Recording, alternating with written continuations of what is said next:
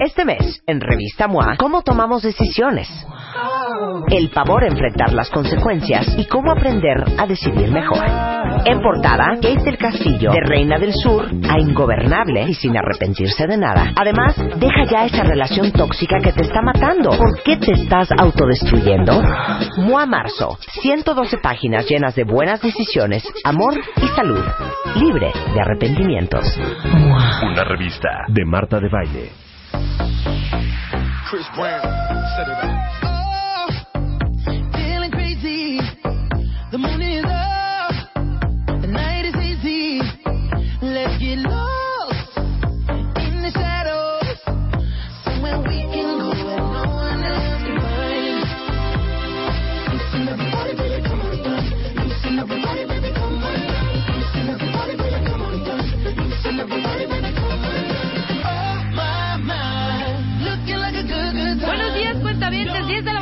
8 minutos. Qué buena rola, Light. No la pudiste poner ayer, ¿verdad? Porque Marta puso algo. Ahí no me... Ah, tú pusiste otra. Pero esta de Fond de Pitbull me encanta. Cuentavientes, porcentajes. Échenle, échenle, échenle. Como podrán ver ahorita, acaba de subir Lili un video. Nos hicieron una prueba, ahorita voy a presentar a nuestros especialistas. Nos hicieron una prueba de atención. O sea, el, el- el tema se llama Un ojo al gato y otro al garabato con la, la prueba IB chica ACPT, que es una prueba, cuentavientes. Es que ahorita les vamos a explicar qué cosa. Yo siento que Marta va a reprobar cañón. Yo estuve muy concentrada. Si checan ahorita su timeline, van a ver el video que dice, porque Rebeca se tardó. No, ahorita vamos a explicar perfectamente de qué se trata. Quiero presentar antes a Sandra Schaffer, que es maestra en, en educación especial, directora del Centro Psico Aprende y de la Fundación de Neurociencias para el Desarrollo Integral del Individuo. Con licenciatura en Educación Especial, maestra en Diagnóstico y Problemas de Aprendizaje y Lenguaje, especialidad en el trastorno de déficit de atención, que es lo- la prueba que hicimos en este momento, hace unos minutos, y diplomado en terapias emocionales para niños y adultos. Bien- bienvenida, Gracias, Sandra. Rebeca. Y también está Karina Trápaga, psicoterapeuta, licenciada en psicología y con maestría en orientación psicológica, fundadora y miembro de la Asociación, Asociación Mexicana de Orientación Psicológica y Psicoterapia AMOPP. Ok, entonces, hace unos minutos, cuentavientes ya checaron el timeline, hicimos una pruebita, vamos a explicar esta prueba de qué se trata y primero defínanme las siglas IBACPT. Es para decirlo y no en inglés sino en español es una prueba que mi, continua de eh, como dicen performance que es estar trabajando continuamente Ajá. en todos los elementos que tienen que ver con la atención visual, auditiva, sostenida, por eso se llama continuous, porque es como continua todo el tiempo Ajá. y que nos da muchos elementos para saber si estamos nosotros presentando algún problema, ya sea de atención, de control de impulsos y de hiperactividad. Que vamos a hablar un poquito que a veces, en- obviamente en el niño se le llama hiperactividad, pero en el adulto eso se transforma en inquietud interna. Entonces la prueba, si es para un niño, nos va a hablar de el nivel o el porcentaje de hiperactividad que tiene, si estamos en un nivel severo, moderado o leve, o si es una inquietud interna por lado del adulto, a qué porcentaje también está, porque esto tiene una afectación en todas tus áreas. Sí, ¿no? claro, por supuesto. Y la prueba nos habla no solo de lo que es la atención, porque nosotros muchas veces decimos, ay, tengo un problema de atención, ¿no? O tengo TDA. Pero la atención implica muchas cosas. Puedes tener un problema de atención a nivel visual, a nivel auditivo, a nivel sostenido, en donde no puedas concentrarte. Sí, y no claro. siempre es ambas. Y ahorita que estén tus resultados, Rebeca, que vamos Sí, a ver claro, cómo nos van te a hacer los resultados. No solo nos distraemos con estímulos externos, sino también nos distraemos con estímulos internos. Sí, claro. Eso se llama paseos mentales y la prueba te lo va a denotar. Te va a decir exacto si te distraes solamente ante estímulos externos, ya sea visuales o auditivos, o ante estímulos internos, que son los paseos mentales, que son con nuestros pensamientos, sensaciones, emociones, etcétera, ¿no? Que muchas veces, pues yo puedo irme a tomar un cafecito contigo y tú estar en otro rollo, Claro, en estar otro pensando mundo, 20,000 cosas. Y yo pensar que me estás escuchando y no me estás escuchando y lo mismo te sucede en el trabajo o te sucede en la escuela como cuando eres niño, ¿no?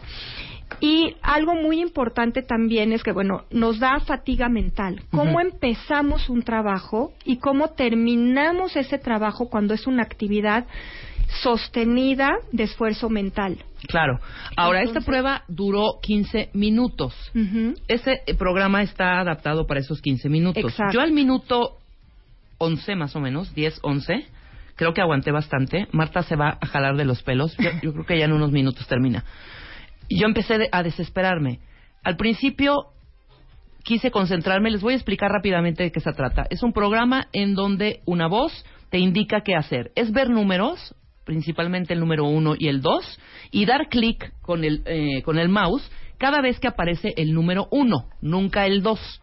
Esa es la primera Así parte. es. Nada más cuando lo ves, le picas clic, clic, clic. Primero, ¿no? Entonces te va mezclando el 1 y el 2, entonces tienes que ir cliqueando nada más la indicación del 1. Y luego es con voz y visual, ¿no? Ujú. Te va poniendo el número 1 y te va diciendo 1. Perdón, ves el 1 y te dice 2, te dice 2, ¿no? Entonces tú tienes que cliquear cada vez que ves el 1 y cada vez que escuchas el 2, pero se van mezclando. A veces escuchas 1 y ves el 2 en la pantalla. Entonces tienes que cliquear cada vez que escuchas y ves el número 1. Así es, ya estás viendo la parte visual y la parte auditiva. Exactamente. Cuando empiezan las instrucciones cuentavientes, que fue lo que me pasó a mí, y, y cuando vi a Marta cuando hizo su warm-up, porque, porque hay una partecita de prueba, en ese momento dice la, el, el, eh, programa, por favor, dé dos veces clic al mouse si usted está listo. Pero sale antes, en visual, sale antes la frase. Yo cliqué antes de que ella terminara de decirme la orden, ¿no? ¡Pac, pac! Le di. Entonces no corrió el programa y me dice la otra especialista, no, espérate a escuchar que te dé la orden. Yo me adelanté. ¿Qué hiciste ahí? No, pues, o sea, Es- fue es yo, yo ya, de- vámonos. Falta de control de impulsos, Claro. ¿no? Es como adelantarte al hecho sin pensar en la consecuencia, que eso lo hacemos aquí en la prueba, pero en tu vida diaria. Sí, sí, sí, sí, ¿no? sí. Entonces- Este, ahora sí, de- lo voy a decir tal cual, chingadazo, así de, Ah, ¿sí? eso, vámonos, ¿no? Sin pensar antes la consecuencia. Exacto. Al minuto 8, porque dura 15, como se los comentaba cuentavientes, yo ya empecé a estresarme. Quería poner atención, luego llegó Marta y empecé a escuchar a Marta y todavía, para no poder perder el- la concentración, le dije, porfa, que no hable, ¿no? Y seguía yo escuchando y viendo, escuchando y viendo. Pero me empezó un grado de estrés, o sea, de ya, o sea, me empecé a aburrir, empe- yo ya quería que terminara, ¿no? ¿Eso qué significa? Bueno, eso es lo que te pasa normalmente cuando tienes un problema atencional o de control de impulsos en un salón de clases, por ejemplo, si es un niño, o en tu lugar de trabajo si es un adulto. Claro. Entonces empiezas como, ay no, hoy vengo feliz, voy a hacer mi trabajo, mi chamba, empiezas a trabajar y después de 15 minutos, 12 minutos, empiezas a perder esa atención. Totalmente. Y a veces no te das cuenta, hasta que como regresas y dices, ¿cuánto tiempo me fui, no? ¿Por qué estoy pensando? ¿Por qué pensé en otra cosa? O iba a hacer esto y ahora hice otra cosa. Esta prueba es un filtro para saber realmente qué te está pasando a nivel neurológico en tu mente, ¿no? Si puedes tener este control, si realmente puedes poner atención ante una tarea que requiere de esfuerzo mental sostenido y que no es estimulante para ti. Porque obviamente si tú estás en el cine viendo una película que te encanta, pues puedes estar dos horas y media. Pero ahí no estamos viendo un problema atencional. El- la situación de atención realmente cuando nos impacta en nuestra vida cotidiana o de trabajo, social, etcétera, es cuando tienes que realizar una tarea que no es motivante para ti y requiere de un esfuerzo mental sostenido. Ahí es donde nosotros podemos medir esto y la prueba es específicamente para eso. Ahora, muchas veces en un déficit de atención existe el tipo no inatento, que es el que estamos hablando, el que está mayormente involucrada la atención, sino existe el tipo impulsivo, hiperactivo, ¿no? O inquietud interna en el adulto, en donde la inatención no es el, digamos, lo fundamental, sino es más bien esta parte de control que te pasó a ti cuando hiciste el clic anteriormente, ¿no? Sí, Eso te claro. pasa en tu vida cotidiana, esto lo transportamos a lo que nos sucede diariamente. Ujú. Entonces ahí podemos medir también cómo estamos en esa área, que es cuando interrumpimos conversaciones, eh, no podemos esperar en una línea, nos volvemos como locos, ¿no? Tener que No, esperar. bueno, ahorita que venga Marta Eh, para que te dé, a la hora- la, la investigues bien, porque esa es digna de, de un documental, ¿eh? a la hora que tenemos que participar en algo y no podemos esperar a que la otra persona termine la conversación, por ejemplo, o hacemos cosas peligrosas, ¿no? Y no medimos realmente cuál va a ser la consecuencia, tanto en el niño como en el adulto, pero es algo que no podemos controlar y tú lo viste ahorita en la prueba, ¿no? Sí, claro. Llegó la instrucción, sé que tengo que hacer esto, pero no lo Y logré voy a darle hacer. clic antes, hombre. Exacto, no es como esa desesperación.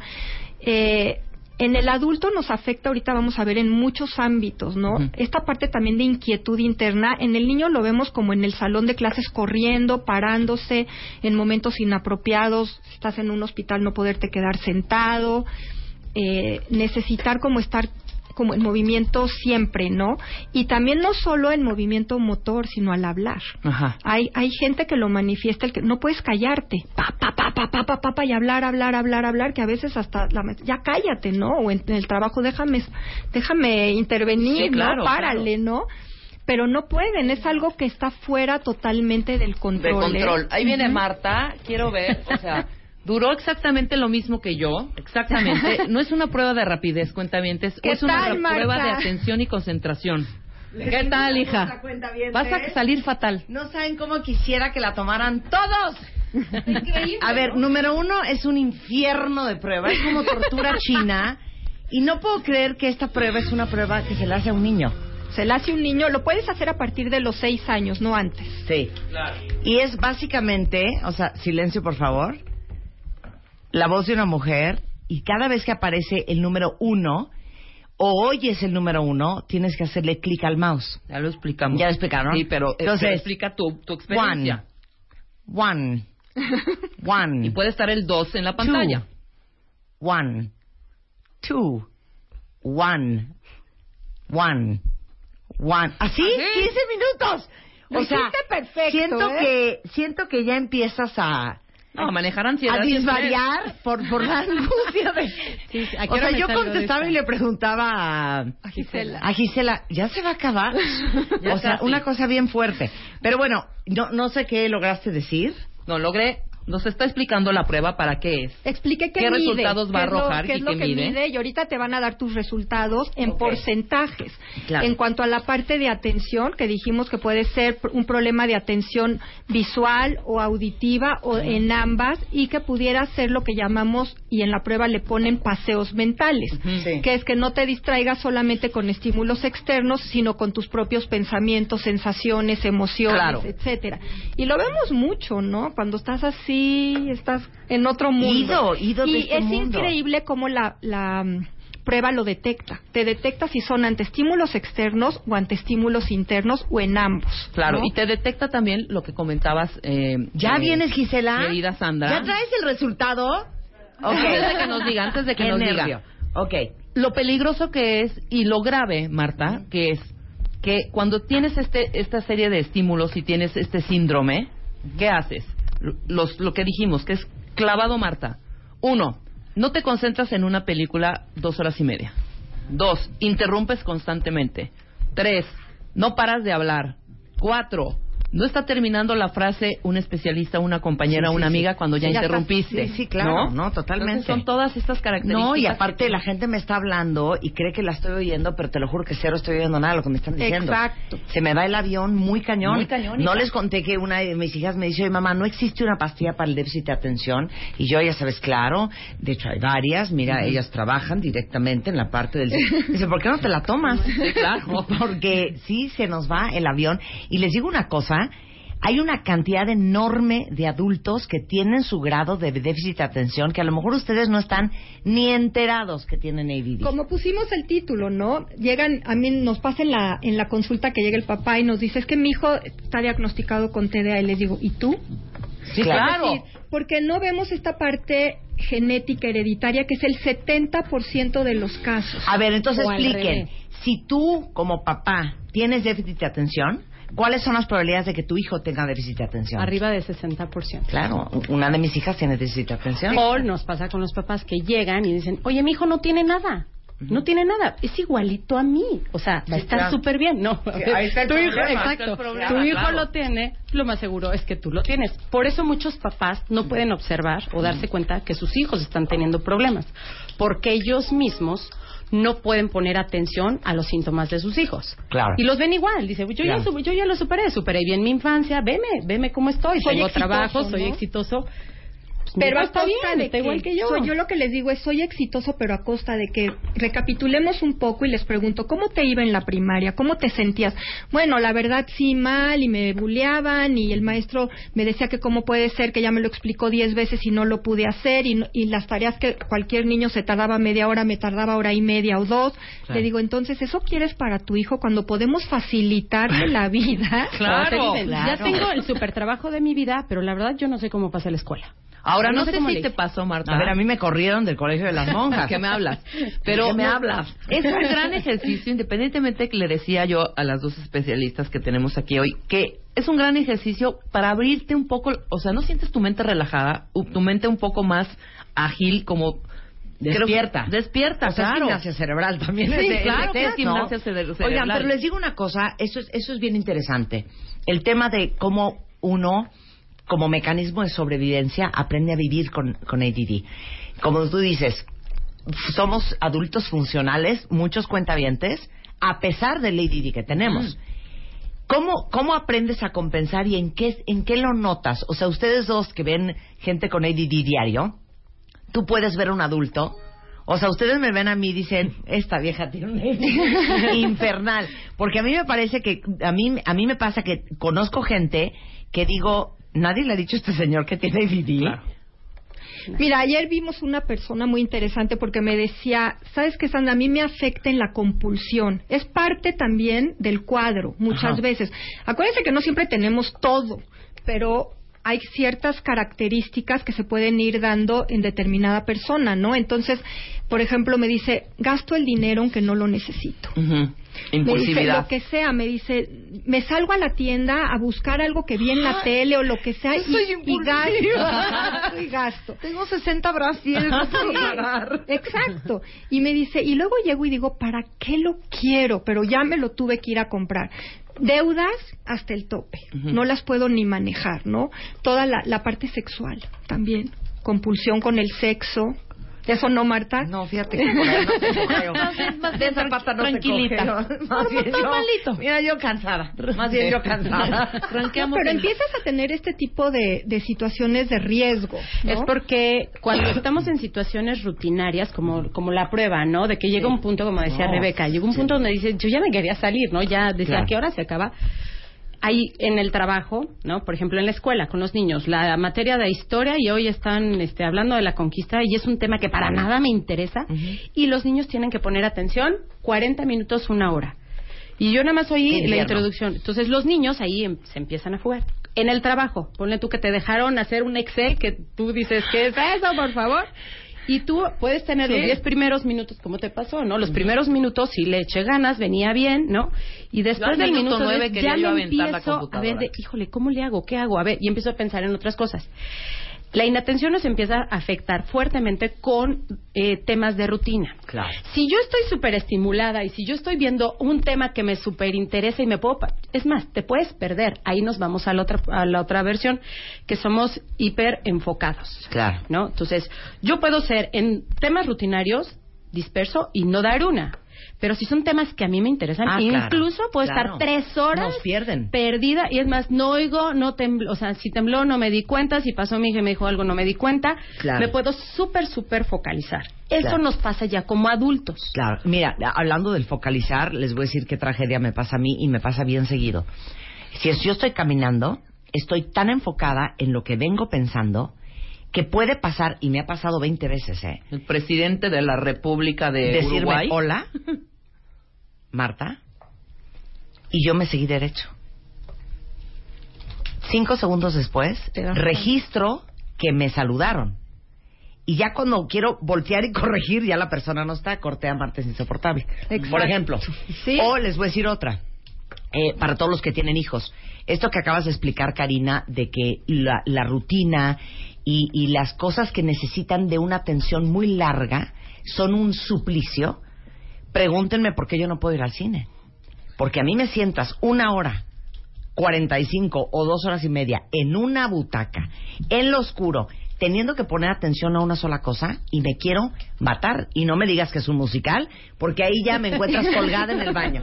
Porque estoy, me paro, saco el celular, eh, en mi casa le pongo pausa a la película, voy, prendo un cigarro, voy a hacer pipí, bajo a la cocina, vuelvo a regresar, le vuelvo a poner play. En la obra de teatro estoy viendo en qué canción van, cuántas faltan, a qué hora es el intermedio, este, en qué parte de la canción va. Y al de al lado para No, salir no, a fumar, hombre. Desquiciada. Es que estamos buscando todo el tiempo. Fíjate, yo en un salón de Adrenalina, clases a adrenalina. los ocho años. Que estamos buscando adrenalina, adrenalina, cosas que estimulen. Claro. Ahora- si no existen, las inventa uno, ¿eh? Exacto. ¿No? Ahora, el adulto a veces no entiende que el TDA es de diferentes tipos, ¿no? Y te dicen, no, yo no tengo inatención, yo solamente soy impulsivo. Sí, es parte del TDA. Bueno, Giselle hizo una cara de ya tengo los resultados Sí, claro. de ultratumba. Regresando del corte, ¿cómo salimos Rebeca y yo en nuestra prueba de déficit de atención? Y por supuesto les vamos a dar los datos de Karina y de Sandra por si alguien de ustedes ocupa. Regresando del corte en W Radio.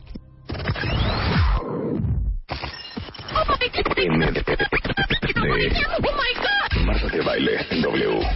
Al aire. Ya volvemos. Acabamos de hacer la prueba IVACPT, o sea, Integrated Visual and Auditory Continuous Performance Test, o sea, un infierno. Rebeca y yo, que es la, la prueba más nueva para diagnosticar en 15-20 minutos si tienes déficit de atención y qué tipo de déficit de atención tienes. Gisela, nuestra técnica, técnica en la prueba, Claro. ¿no? Eh, pues si quieres empezar con los resultados de lo que arrojó, ¿qué tal esa palabra? De lo Que que arrojó la prueba de Rebeca Mangas. Adelante, Gisela. Bueno, muy bien, pues me quiero presentar. Yo soy Gisela Salllano, Sin pena, soy Gisela. maestra en ciencias y bueno, eh, los resultados de Rebeca primero. Sí. Eh, bueno, Rebeca, pues un poco ansiosa, ¿no? Al inicio. Eh, la observaba que constantemente to- tomaba su cigarro. ¿no? Para calmar esa ansiedad. Eh, en general le fue bastante bien. Eh, medimos eh, dos, dos coeficientes, el de atención eh, y el de control de respuesta. De- el de control de respuesta principalmente es a nivel de impulsividad, eh, que puedas procesar información y que además mantengas el mismo nivel de energía durante toda la prueba, o es decir, durante todo tu desempeño. Ajá. Y del otro lado es un eh, coeficiente de atención, que es a nivel auditivo y visual. Y ahí eh, medimos concentración, el que puedas eh, eh, principalmente poner, o sea, poner atención, concentrarte y finalmente tu eh, capacidad de respuesta, ¿no? Ante situaciones. Bien. Y aquí, eh, bueno, en, en el control de respuesta saliste bastante bien por arriba de lo que es el promedio. El promedio es de 100. Saliste con coeficientes por arriba de 130, 120. Eso es un ¿Qué significa? Cálmense, ¿eh? No, por favor, no seas envidiosa. No seas envidiosa. Muy no bien, sean a ver. lambisconas las tres. A ver, no, lo estás ¿Eso qué diciendo. significa? Que ante situaciones de estrés responde muy bien y por eso es que funciona muy bien en el- aquí en este programa, ¿no? Ok.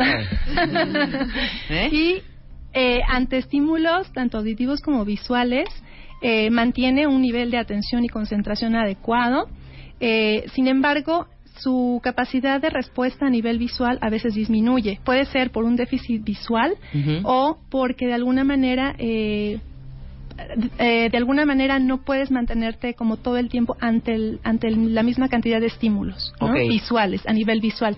Eres eh, dominante a nivel auditivo Sí, ¿ves que dije? que yo soy más de- de sí, eres Ah, auditiva, totalmente. entonces eh, sí baja esa capacidad como de respuesta visualmente, ¿no? Entonces tiendes a estresarte un poco más a nivel visual. Claro. Puede ser que puedes utilizar este, no sé si usas lentes. Sí, soy ciega. Entonces eso eh, disminuye tu desempeño. Entonces Ok. eso sí, eh, bueno, aquí se ve reflejado. O sea, ¿no? eres débil visual. Es lo que quise Sí, decir la claro. señora. Así es. En atención saliste con un coeficiente eh, por arriba de 100 también, eh, 117 auditivamente y 103. Recordemos que 100 es el promedio, entonces bueno, saliste bastante bien. Saliste bastante bien. Y ahora vamos con Marta. Pero a ver, pero espérame. ¿Rebeca tiene déficit de atención o no tiene déficit de atención? No. Si No sale tiene. ella dentro eh, de los coeficientes promedio, quiere decir que puede mantener, o sea, puede atender estímulos auditivos y visuales y mantiene una buena concentración bajo estrés y bajo este Y bajo condiciones normales. Ok, Exactamente. exactamente. O sea, ¿Ok? pero a ver, Karina y, y Sandra, ¿cómo ven a Rebeca en, en cuestión de déficit de atención? ¿Dirían que tiene? No, yo, No. yo pienso que no tienes un déficit de atención y que hay momentos en donde puedes tener cierta inatención por estrés, por angustia, por ciertas situaciones externas del momento, pero no porque tengas un déficit de atención. Muy bien. Ok. Yo quiero agregar algo nada más. Sí, sí. Sí te observo más ansiosa. O sea, como que el, el que tú puedas manejar mejor tu ansiedad y el estrés, Te eso bien. te ayudaría Te muchísimo. ayudaría mucho. Sí, Exactamente. sí, claro. Manejarlo Eso lo- claro, con considero. otras estrategias. Es Ajá. cierto. Claro, hacer ejercicio, por ejemplo. Hacer ejercicio, eh, no sé, meditación, relajación, previo a situaciones muy estresantes para ti. Pero sí, cuando baja tu atención puede ser por la ansiedad y por el estrés que estás manejando. Claro. Entonces yo lo atribuiría más a eso, que fue lo que yo observé más en ti, que estabas muy estresada, muy como, como muy ansiosa, ¿no? Ya por O sea, terminar. el sí. consejo es ve a terapia. Estás muy bien de tu TDA, pero que te bajen ese nivel de ansiedad. Te vamos a conectar en neurofeedback para bajar tu ansiedad, para Sí. autocontroles. Quiero, quiero, claro. Sí. Ok, Muy bien. bien. Ahora vamos con Ahora Marta. a ver. Uh. bueno, Bueno, con primero, Marta. ¿cómo la viste? A ver. Ok. Eh, bueno, yo la vi tranquila, sí un poco apurada, presionada por el tiempo, Sí, por pero en general bien, o sea, bastante bien ante retos nuevos. Ujú. Este, bien, empezó la prueba, pero sí de repente eh, a la mitad de la prueba, este, ya quería salir. Sí, le dije, ¿cuánto Pare, falta? quería salir, no ¿Cuánto se falta? podía salir porque estaba yo ahí Sí, presente, la sí. estaba observando. Si no Que- hubiera corrido. que eso también implica, o sea, cuando estamos, cuando alguien nos está observando implica que lo hagamos mejor. Sí. Si yo lo hubiera dejado sola, a lo mejor igual, este, Yo pensaba no mientras presta hacía mi prueba, perdóname Exacto. Gisela, que te sentaras. Yo decía, a ver, ¿por qué no se sienta? Porque atrás sentía yo una presión. Exacto. No es personal, simplemente decía yo, me está presionando. Ok. Ya. Ok, Ya, estaba supervisando tu desempeño. nada más. Muy bien. Bueno, eh, en los coeficientes de control de respuesta, que mide ahí lo que es impulsividad, el que tú puedas procesar información, ¿sí? Y el que puedas mantener la energía durante la prueba. Ahí sí saliste tú con impulsividad a nivel visual, saliste con eh, dificultad de procesamiento igualmente a nivel visual y a nivel auditivo y visual eh, tiendes a fatigarte fácilmente. O sea, ante la gran cantidad de va. información que tú estás recibiendo, Sí. tiendes a fatigarte fácilmente, por lo cual necesitas, Sofoco, sofoco. necesitas descansos, ¿no? Entonces, Sí. eso incrementa tu impulsividad. O sea, el que tomes a lo mejor, te adelantes un poco a tomar decisiones o el que Sí. te adelantes un poco en tu, en tu desempeño y haya quizás... Prisa. Sí, exactamente, que tengas mucha prisa y quizás haya cosas que no estés observando que son importantes, ¿no? O sea, que te saltas detalles que son importantes. Ok. A nivel de Escucha lo que te atención- está diciendo. Estoy ¿eh? oyendo. Que sí es así. O sea, ¿eso Ajá. qué significa? O sea, que sí soy impulsiva. Sí. Sí salí impulsiva alta. Exacto. Sobre todo eh, a nivel visual. O Ok. sea, ahí también la dificultad es a nivel visual. Eh, igualmente, sacaste eh, coeficientes ligeramente por abajo de 100, Ujú, eh, 93, ujú. 99. ¿Eso qué significa? Cállate, estúpida. ¿Qué? ¿Qué significa eso? Es una impulsividad moderada. O sea, ¿pero qué significa en la vida impulsividad real? moderada. Bueno, lo que acabamos de Que comentar. veo cosas y me pongo loca, no entiendo. que hay detalles que no ves y que tomas decisiones un poquito apresuradas o adelantadas. ¿no? Entonces, si tomaras un poquito más de tiempo para reflexionarlas, tendrías todavía un mejor resultado. Ponle Ok. un ejemplo, Sandra, para que A lo- le quede mucho más claro. Bueno, que a veces eh, puedes a- actuar sobre algo. Sí, sobre el big picture. Exacto, sin ver Claro. las consecuencias, Sí, ¿no? ok. Que, que eso lo podemos hacer en nuestra vida cotidiana con Sí. mil cosas. Ok, Claro. muy Sí. bien. Continúa, Y eh, pues y nada más tomar descansos, Ujú. porque eso te va a ayudar muchísimo también ante la toma de O decisiones. sea, este programa dura tres horas. ¿Me recomiendas tomar un descanso cada media? cada media me salgo del aire. cada, cuare- das la vueltecita. Exacto. cada que haya un corte puedes tomar un Exacto. buen descanso. Entonces, durante el corte nadie me hable. Nada. Exacto. Porque voy a descansar. Tus, tus- tus caminadas. Ok, muy bien. Y finalmente en, el- en los coeficientes de atención a nivel auditivo y visual, a nivel auditivo sacaste coeficientes por arriba de 100, 116, 104, Ujú. bastante bien. Yo y a nivel 130. visual saliste con un 94, que es igual un déficit leve. Eh, aquí la parte que más se te dificulta es concentrarte, ¿no? Ante estímulos visuales, concentrarte. Aunque pierdes fácilmente tú eh, la concentración, te distraes muchísimo, ¿no? Como que quieres tener como toda el, como toda la, La fotografía. la fotografía, Sí, claro. ¿no? o sea, todo el paisaje, pero te pierdes un poco, ¿no? Entonces, baja tu concentración y eh, la capacidad de respuesta también, ¿no? A nivel visual. Entonces, ¿Y paseos mentales o no? eh, no, paseos mentales no, ninguna de las dos, como muy este Enfocadas. enfocadas, también Ok. eres auditiva, o sea, la mayor capacidad, la, la mayor cantidad de estímulos eh, los recibes a nivel auditivo, o sea, aprendes muchísimo mejor de manera auditiva, ¿no? Entonces sí, esa parte se, se compensa, ¿no? Como esta Claro. parte de déficit visual, eh, perdón, de atención visual se compensa con la parte auditiva. Ok, ¿tengo déficit de atención? A nivel visual, sí, se podría decir que sí. Por eso te cuesta mucho trabajo mantenerte concentrada. ¿no? Enfocada en algo. En algo, ¿no? O Por sea, si yo fuera una niña de 8 años, No, el pizarrón, el olvídalo. pizarrón sí te- es un tú te infierno. perderías ahí fácil. ¿no? A lo mejor empezarías la tarea y a los cuatro, cinco minutos, seis, estarías totalmente dispersa, haciendo otras cosas, moviéndote, platicando con el compañero, que muchas veces por eso se confunde con algo conductual. Lo que pasa es que estás aburrida, no te puedes aguantar tú misma y entonces tienes Claro. que empezar a estar en movimiento y hacer otras cosas. Pero pongan mucha atención porque a lo mejor muchas de estas características ustedes las ven cuentavientes en sus hijos. Y nadie les ha dicho que lo que el pobre crío tiene es un triste y simple, llano y vulgar déficit de atención. Exacto. O sea, en, en eh, esto que yo tengo, esta debilidad visual, o cómo lo dijiste No, tú, un déficit de Un atención. déficit de atención a nivel visual. visual. Exactamente. ¿cómo se le nota a un niño? Igual, cuando tiene que copiar del pizarrón, por ejemplo, o está leyendo, ¿no? Hay niños que empiezan a leer y a los dos minutos están desesperados, aunque no tengan un problema de aprendizaje, pero no están pudiendo concentrarse por un tiempo determinado en la tarea. Y cuando tienen que hacer el cambio de sistemas, por ejemplo, en la clase sucede mucho, ¿no? Que están haciendo, eh, están leyendo y de repente la maestra dice dictado, ¿no? Y entonces ahí es un cambio visual, auditivo, tardan en hacerlo. Y entonces ya van en el, en, a lo mejor en el segundo renglón del dictado y el niño apenas está poniendo la fecha. Entonces ahí se pierde totalmente y los maestros se desesperan, nunca termina de copiar las tareas en el pizarrón, obviamente pues no lleva los cuadernos adecuados a la casa, no Claro, termina las tareas, pierde. empieza muy bien y una de las quejas más grandes que oímos de los maestros es nunca termina los trabajos. Pues no, porque su cerebro está funcionando así. Lo que tenemos que entender algo importante es que la mayoría de las veces, como esto es algo neurológico, no estamos hablando de una lesión, que eso es importante, estamos hablando de un desequilibrio. Como esto es neurológico, lo que lo que sucede es que tu cerebro trabaja un poco más lento. Generalmente hay un exceso de ondas lentas durante tu, di- tu día en predominio. Entonces lo que tenemos que hacer es equilibrar esas ondas. Y tú lo ves, por ejemplo, las maestras muy típico te dicen, cuando yo le digo que agarre el cuaderno o el libro en la página 20, ejercicio 3, todos estamos en el ejercicio 3 y él está buscando el libro.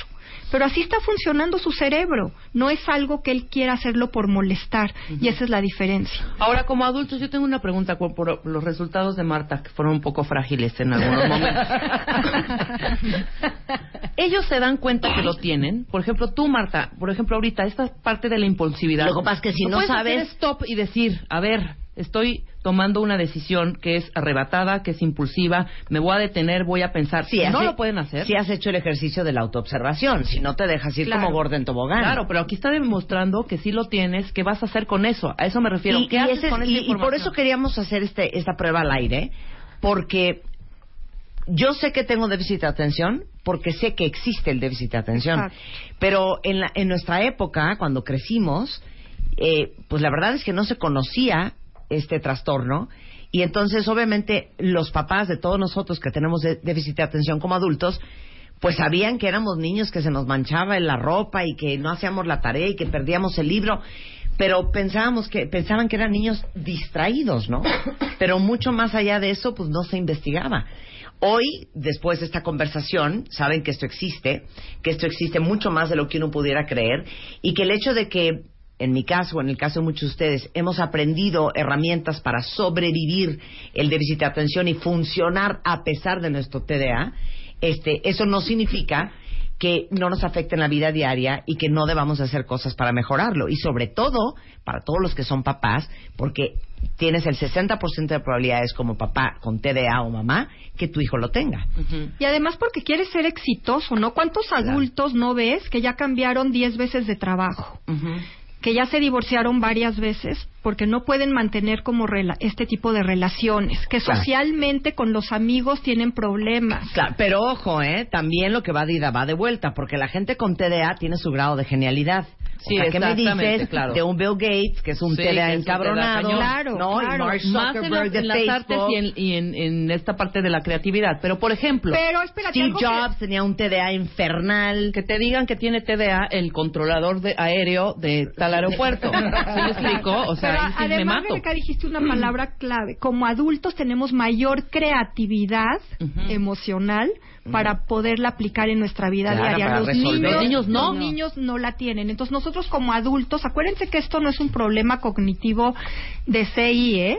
Podemos tener una capacidad brillante. Generalmente la mayoría tienen una muy buena capacidad intelectual. Esto no tiene nada que ver con eso. Eso claro, sí, claro, paréntesis, si nos hubiera hecho Gisela un test de IQ, bueno, te Sales hubiera, altísima. te hubiera barrido, hija. el- el- Es más, ¿saben qué? Vamos a hacer una prueba de IQ. Claro. Sí. No, vas a Que hacer una prueba claro. normalita No, de, de- así. Pero, el ajá. TDA no es un problema de que no tengas conocimientos o, o de tu capacidad de, inteligencia, sí. sino tiene que ver con el performance de la vida cotidiana. Claro. Cómo ejecutas, cómo un niño ejecuta en el salón de clase, cómo ejecuta en casa, ¿no? Igual, en adultos es cómo ejecutamos las cosas. Claro. Ahí es donde se empiezan a, a revolver las historias. Y lo más grave de toda esta historia, y esto es yo creo que la, la, la, la parte medular de esta conversación, es nosotros aquí nos estamos carcajeando porque ya somos adultas y podemos manejar nuestros problemas de autoestima. Pero imagínense un niño que tiene todas estas características y desquicia a la maestra y desquicia a su mamá y desquicia a sus hermanos y desquicia a sus amigos porque se le va el avión, porque no pone atención, porque distrae a todo el mundo, porque no se concentra, porque saca malas calificaciones. Empieza a recibir eh, toda esta retroalimentación del mundo de que es un problema, de que es una pesadilla, de que es desquiciante, de que es inmanejable y tú dile a tu hijo lo que es, lo que quieres que sea. Y entonces en eso se va a convertir y va a crecer creyendo que hay algo terriblemente mal con él, que es un infierno para todo el mundo y que es un problema. Porque nadie de los adultos que lo rodearon tuvieron la sensatez, inteligencia o, o conocimiento para decir, este niño lo que necesita es ayuda porque tiene un TDA furioso. Así es. ¿No? ¿Cuántos niños tenemos en el salón de clases con problemas conductuales? Claro. Que realmente no debería de ser un problema de conducta y se manifiesta así porque él mismo no puede controlar su atención o su impulsividad o Claro. su hiperactividad. Y estamos hablando de TDA, pero a eso agréguenle el, el TD, el TDAH, ¿cómo es? Ajá, el TDAH. El TDAH, que es trastorno de déficit de atención con hiperactividad. Y Entonces, o impulsividad. Encima de eso, el niño brincando en la banca del colegio, brincando en el sofá de casa de la abuelita, brincando en tu cama, y no se está un segundo, desquicia a todo el mundo, y nadie se da cuenta que eso es lo que tiene. Y no ¿Dónde- puede controlarlo. No puede. Claro, y no es que no es, no es de que estate, no, es que no se puede uno estar. A mí mis hijas me dicen, ma, ¿por qué tienes que estar haciendo dos cosas simultáneamente? O sea, yo no puedo ver la tele sentada con las manos en las piernas. No, tiene que tener O el estoy viendo la, tele tablet o- y tengo el celular. Estoy viendo la tele y tengo el iPad. Estoy viendo la tele, me estoy limando las uñas. Estoy viendo la tele, me estoy pintando las uñas. Tengo que estar haciendo dos cosas simultáneamente. Eso no funciona para los niños en edad escolar. No. No. No. Esa es una hiperactividad ya como adulto, ya Claro. la manejaste, pero Claro. en los niños pues es diferente. Claro, por supuesto. Ahora, a los demás niños no les importa que mi vecinito, el de la banca de al lado, sea inatento. Ay, pues si pela o no pela las mates, pues es su rollo, ¿no? O si no pela la historia o la geo... No me importa si es inatento o no. ¿Qué cosas donde, donde lo que sí me importa? Que socialmente yo no me puedo llevar con él. Claro. Ya sabes, que, no venga, que no venga a la fiesta porque se va a pelear con todo el mundo. Y entonces lo empiezo Sí, a que lo- lo- rechazar lo empiezan y a él se rechazar empieza a alejar mal. de la comunidad. El tema de Claro. inatención, pues cada quien va a ver cómo le va en la escuela, ¿no? O sea, si pela Claro. o no pela, pues eso como que es un tema muy individual.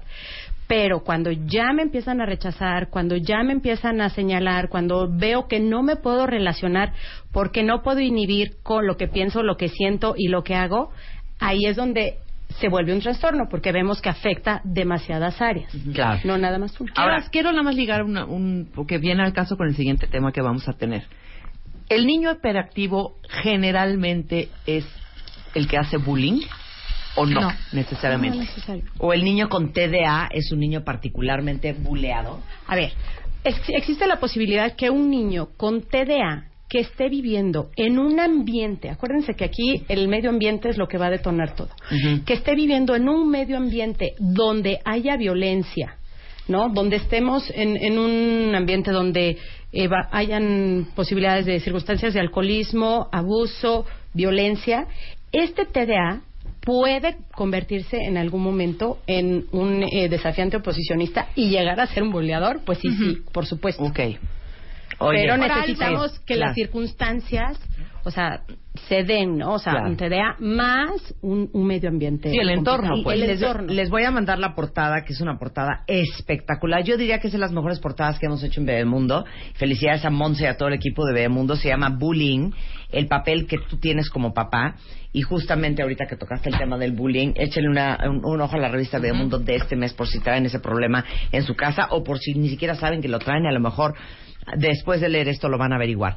El punto es, esta prueba la hacen ustedes aquí en México. Sí, la hacemos Y acá. es, y es la única, el, lo único necesario para el diagnóstico, No. aparte de esto le hacen más cosas. No, mira, es un filtro, Sí. ¿no? Es como un filtro que nos deja ver que pudiera haber una situación de TDA o de impulsividad, Sí. eh, hiperactividad, etcétera. O sea, Marta la Pero volverían a llamar. Primero tenemos una entrevista con los padres en donde analizamos toda la situación, tanto ambiental, escolar, eh, de desarrollo, médico, etcétera, y vemos si con esa prueba es es lo único que necesitamos o hay que ampliar la batería de pruebas. No te puedes solamente justificar con una prueba para decir que tienes TDA. Esto es como un filtro, ¿no? Como para Sí. decir, hay algo que está afectando, pero necesitamos ver si hay otras áreas o habilidades que pudieran estar eh, También aquí, afectadas. in- Exacto. O sea, a mí me volverían a llamar.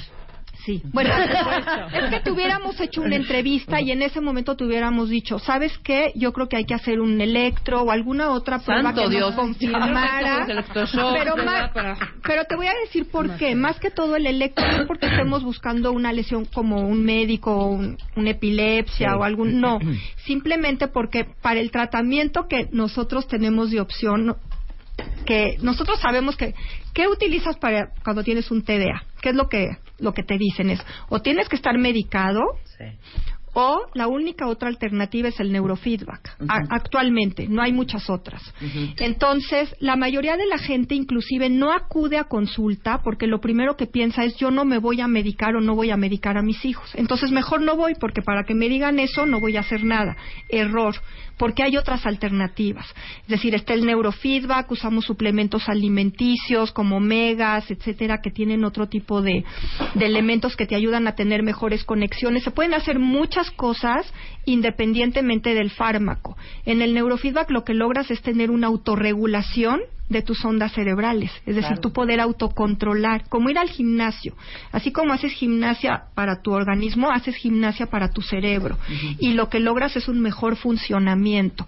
Entonces, ahí lo importante es sí hacer algo, porque vas a crear en un niño, si no tiene un problema de aprendizaje, vas a crearle un problema de aprendizaje por no poder atención, se empiezan a hacer lagunas académicas. Claro. Emocionalmente le vas a crear un problema, porque va a tener una baja autoestima, porque ¿cuáles son las etiquetas, Rebeca, todo el tiempo?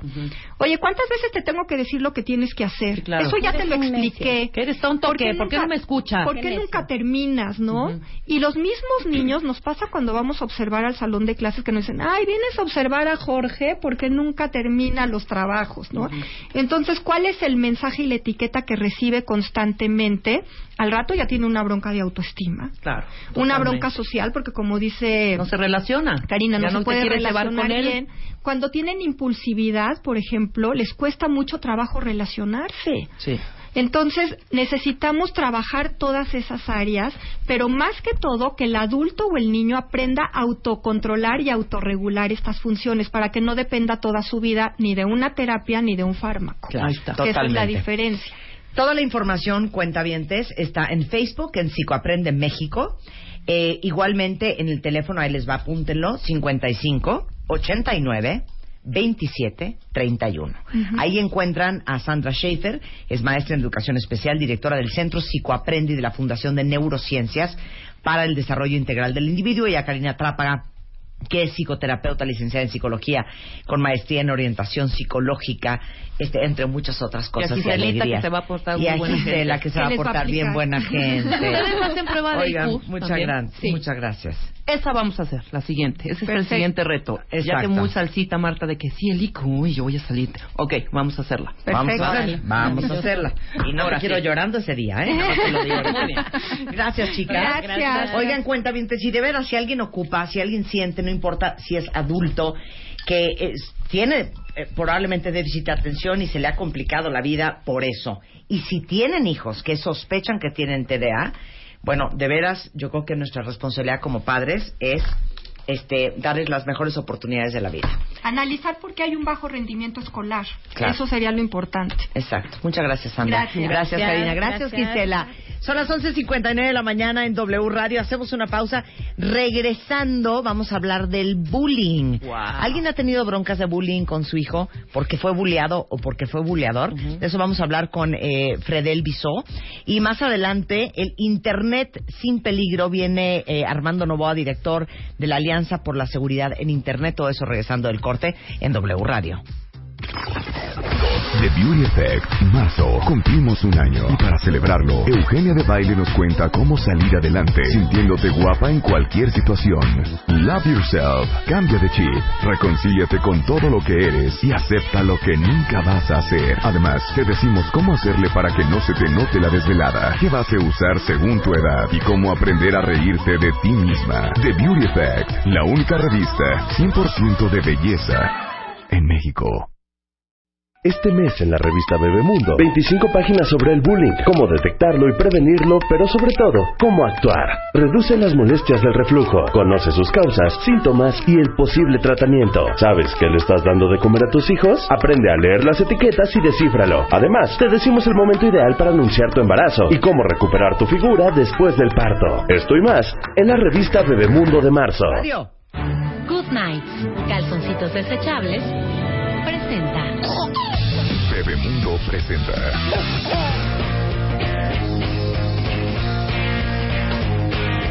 People try to put us down just because we get around. No puedo creer este tema, cuentavientes, porque la vez que tocamos este tema, Fredel, hace algunos años, cada uno de nosotros empezó a contar Su propia historia. su propia historia, pero la historia que hay en esta mesa es impresionante, porque Rebeca Fredel era bully, o sea, tú bulleabas. Sí, yo boleaba light, pero... Pero no hay, pero, Pero es horrible. Si no hay bulleada light. Sí, sí es Sí. light, porque era... No, no hay más- light, ¿verdad, No, no hay Fredel? bulleada light. Ok. era na- sí, ¿Hay yo- bullying o no bullying? Y de eso vamos a Exacto. hablar Claro, ahorita. claro, exacto. Bueno, Y a pues mí sí me buleaba. buleaban. ¿De verdad, Ay, Marta? ¿Por qué te buleaba? Pero ya les conté, Bueno, ya no te lo lloramos creo. y todo. Porque eran, eran varios, era un combo. Sí, era un combo. Yo creo que, número uno, era muy nalgona para mi edad. Claro, es que las características, características físicas son... Sí, entonces me decían, me buleaban diciéndome que yo hacía ejercicio para que se me levantaran las nalgas. Y eso cuando tienes 11 años, Sí, es terrible. cero te cae en grasa. Te mata. Número dos, no hablaba español. Entonces la maestra, para no hacerme sentir mal de que no hablaba español, me pasaba a mí a leer siempre en inglés, pues para que yo me sintiera así como muy, muy, muy orgullosa Importante. de mí, muy importante. Entonces todos me molestaban de que, ay, sí, la que habla inglés. Igual que ustedes ahorita, ¿eh? Sí, eso Porque es ustedes también me Eso bulean. bulean, Nada más se los digo. Yo que llegué a México y no sabía hablar español. Entonces, eso también fue causa de bullying. Entonces, entre esas dos cosas me traían asoleada. Sí, y es durísimo. Es durísimo. Sí, a lo mejor como adultos no lo vemos así, pero para el niño es un mundo entero. Entonces sí, sí, sí genera dificultades muy importantes. Bueno, les voy a presentar a Fredel Bisú, es psicóloga. Eh, eh, tiene una maestría en investigación psicoanalítica por la Asociación Mexicana de Psicoterapia, de la Psicoterapia Psicoanalítica, directora y socia de la clínica del grupo de Julia Borboya y vicepresidenta de la Fundación Antenas para los Niños. Bueno, ayer tuvimos a Julia acá. Sí, y hoy La tenemos ahí lleno de claro, hoy a las- gracias a ustedes Qué también. maravilla. Sí. Oigan, siete de cada diez niños sufren todos los días algún tipo de acoso. El 85% suceden en la escuela. Y 82% de los niños con alguna discapacidad también son acosados. Así y es. en discapacidad yo incluiría hasta los lentes. Claro. porque Claro. te dicen cuatro ojos, Claro. el peso, porque te Cualquier dicen, tipo.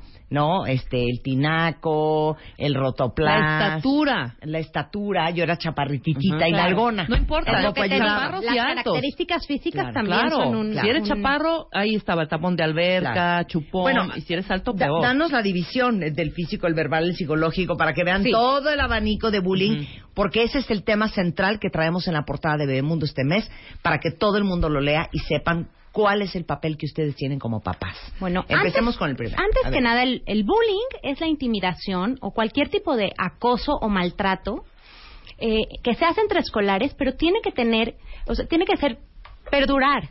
No, no es una vez que se haya hecho, sino que tiene que ser a lo largo de un periodo de tiempo. Eso es importante tomarlo en cuenta, porque no porque una vez molestaron a mi hijo o una vez eh, no lo Le dejaron dijeron jugar o le Claro, dijeron algona, los pleitos entonces entre ya es buleado. que es- No. Los pleitos entre los niños y a veces ser molesto y a veces ser excluido es parte del desarrollo normal de cualquiera que nos fortalece también y que nos da herramientas para tener habilidades sociales. Ahora, el bullying es cuando esta intimidación, esta agresión se da de manera prolongada.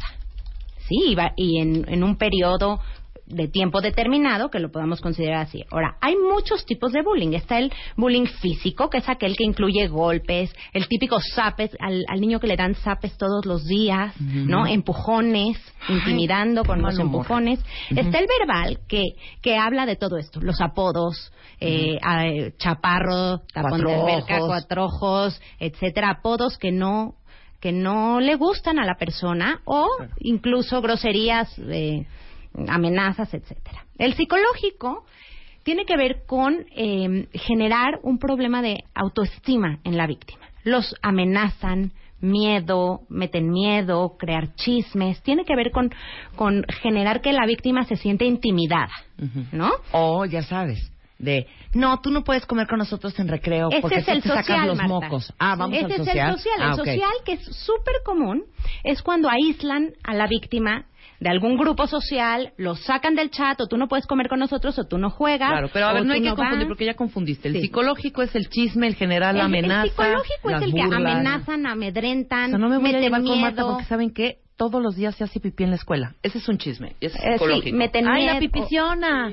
Sí, ahora, el social es el que tiene, y es súper común, yo creo que es el más de todos, es el que tiene que ver con el aislamiento de la víctima. Entonces, ¿qué pasa con la víctima? Se siente solo.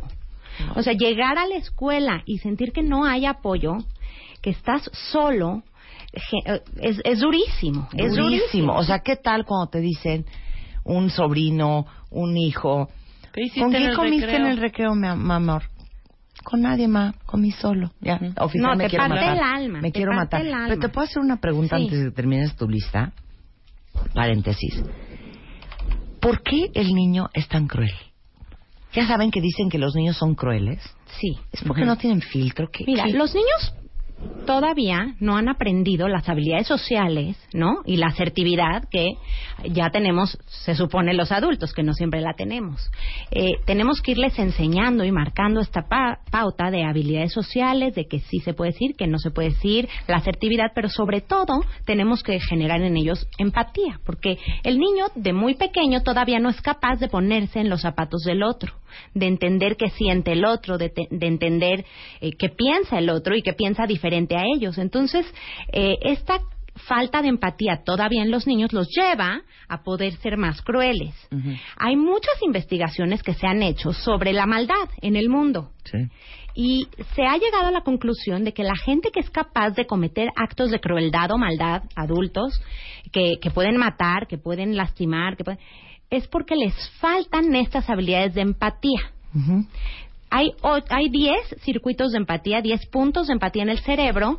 Entre ellos, por ejemplo, está la neurona espejo, que es esa que si tú ves una película y ves en la película que le están abriendo el brazo a una persona, lo sientes, te asustas como si, ¡ah! como si te lo estuvieran haciendo a ti. O lo típico que la mamá le da de comer a su hijo y abre la boca cada vez que le da, cada vez que el hijo. Eso es por una cuestión neurológica que se llama neurona espejo. Esa es una parte del circuito de la empatía. Estas gentes... Los sociópatas no tienen los eso. sociópatas no tienen Sí, eso. hemos hablado de eso mucho con Fede Sí, no tienen eso. Entonces, la falta de empatía es la que genera esta agresión y esta capacidad de, ser crueles. Los niños que todavía no tienen o que no desarrollan son estos niños que son crueles. Es que a mí, yo, yo diría cuentavientes, no sé qué, qué piensan ustedes, pero de lo más difícil de formar a una persona es formarle los sentimientos. Sí, y sobre todo en la empatía, Marta, te voy a decir por qué. Porque vivimos en un país en el que cuesta mucho trabajo ser empáticos. Vas en tu coche y te toca una persona y te está diciendo que, que está en un problema y que necesita tu celular y que, y ¿qué hacemos? Subimos la ventana y Claro. nos arrancamos. ¿Qué Claro. ejemplo le estamos dando a nuestros hijos de empatía, de ayudar al otro, no? Entonces, esta sociedad está generando, y, y yo no digo abran la ventana y ayúdenle, porque sí. sé que vivimos en un país que no Poco lo seguro. permite y poco Sí. seguro, pero entonces nosotros mismos estamos dando el mensaje de tú ve por ti mismo, hay que cada quien se arregle y se rasque con sus propias uñas, ¿no? Inclusive los papás dan esta información a los hijos. En la escuela les dicen, tú no te metas en problemas, ¿no? Claro. Si, si tú ves que hay una bronca, tú hazte para allá. Pero esa persona, ese niño que se hace para allá, que no habla, está contribuyendo al bullying Claro. de una manera muy importante. Claro. Y hay una, una, un término bien bonito acuñado, no sé si es un tema familiar, pero que se llama educación del alma. Claro. Y formarle la educación del alma, el, el- el tener a un niño con bonitos sentimientos, empático, que conecte con los demás, que le importe lo que sienten los otros, que, que sea consciente del impacto que tienen sus acciones y, y sus palabras sobre los sentimientos del de enfrente. Es Eso se me hace complicado. Es maravilloso, pero es muy complicado. sí. Voy a voy a, a hablar orgullosamente de mi hijo. Una vez llegó de la escuela rasguñado, arañado, mordido y me hablaron de la escuela y me dijeron, Fredel, va para allá tu hijo completamente Destruido. destruido. Yo dije, bueno, ¿qué pasó? Lo que pasa es que un niño grande en el camión estaba molestando a uno pequeñito y tu hijo se paró enfrente y le dijo, eso no se hace. Y se fue contra él. Yo les dije, acepto lo que ustedes vayan a decidir como colegio, lo que quieran hacer está perfecto, las consecuencias que quieren poner, solamente les pido que nadie le vaya a decir a mi hijo que eso le pasa por meterse en los asuntos del otro. Claro. porque Se necesita Claro. Gente, niños, personas que digan, alto, esto no está bien. Claro. Que ayuden a los demás, porque entonces si no estamos fomentando que el bullying siga. Después vamos a hablar del bullying sexual, del bullying cibernético. Que es tan famoso Y el papel que les toca a los papás con este tema del bullying, regresando con Fidel Bisú. No se vayan, ya volvemos. La portada de Bebemundo de este mes, cuenta bien, es un tema que creo que nos toca el corazón a todos los que somos papás, a todos los que tenemos sobrinos, eh, hermanitos, eh, nietos. Sobrinos. Y es el tema del bullying. Siete de cada diez niños, no doy crédito, Fredel, sufren todos los días de algún tipo de acoso. Sí, y el es un nivel 85% del acoso es en la escuela. Entonces estamos subdividiéndolo para que ustedes sepan la diferencia entre un bullying físico, el verbal, el psicológico, el social. Y nos faltan dos categorías más, el Sí. sexual y el El cibernético. sexual, que es el que tiene que ver con cualquier tipo de acoso o amenaza que tenga que ver con un tema sexual, ¿no? Eso de que te bajo los pantalones, te subo la falda, Te doy o te, nalgadas. te doy nalgadas, te enseño, o comentarios, ya con los niños un poquito más grandes, comentarios sexuales que sean intimidantes también, ¿no? Y el cibernético, que bueno, pues ahora con tantas redes sociales, chats, internet, etcétera, está pues súper de moda. Los niños eh, agarran muchísima fuerza a través de las redes sociales y ahí es donde se pueden armar eh, líos enormes porque la información llega a millones, ¿no? Claro. Y ahí tenemos las fotos de desnudos, los chismes, Claro. etcétera, etcétera, que, bueno, pasan a un nivel muy, muy importante ya. Ahora, ¿quiénes son los más vulnerables? Como decíamos antes, los vulnerables son aquellos niños que son más introvertidos, que son más calladitos, eh, a lo mejor niños con características físicas especiales, también los niños con algún tipo de discapacidad, también aquellos niños que son eh, que tienen alguna característica como ser Asperger o, o estos niños que son muy, muy, muy, muy estudiosos y que se salen de la norma, que no son eh, tan sociales y tan abiertos y tan fuertes como los demás niños, esos son los que son más vulnerables, pero le puede tocar a cualquiera, ¿no? Sí. Ahora, hay dos vertientes, porque todo el mundo piensa en los niños que son buleados. Claro. Pero nadie piensa en los niños que bulean. Y es un problema gravísimo ese, Marta. Fíjate que al consultorio nos llegan siempre los niños buleados. Nunca el bully, nunca, el, que hace el bully, porque los papás dicen, a mi hijo no le hacen nada, mi hijo tiene muchos amigos, mi hijo, ¿no? Casi, no casi tiene problemas. es- sí, entonces no lo consideran un problema ni en el colegio ni los papás. Sin embargo, es un problema muy grave.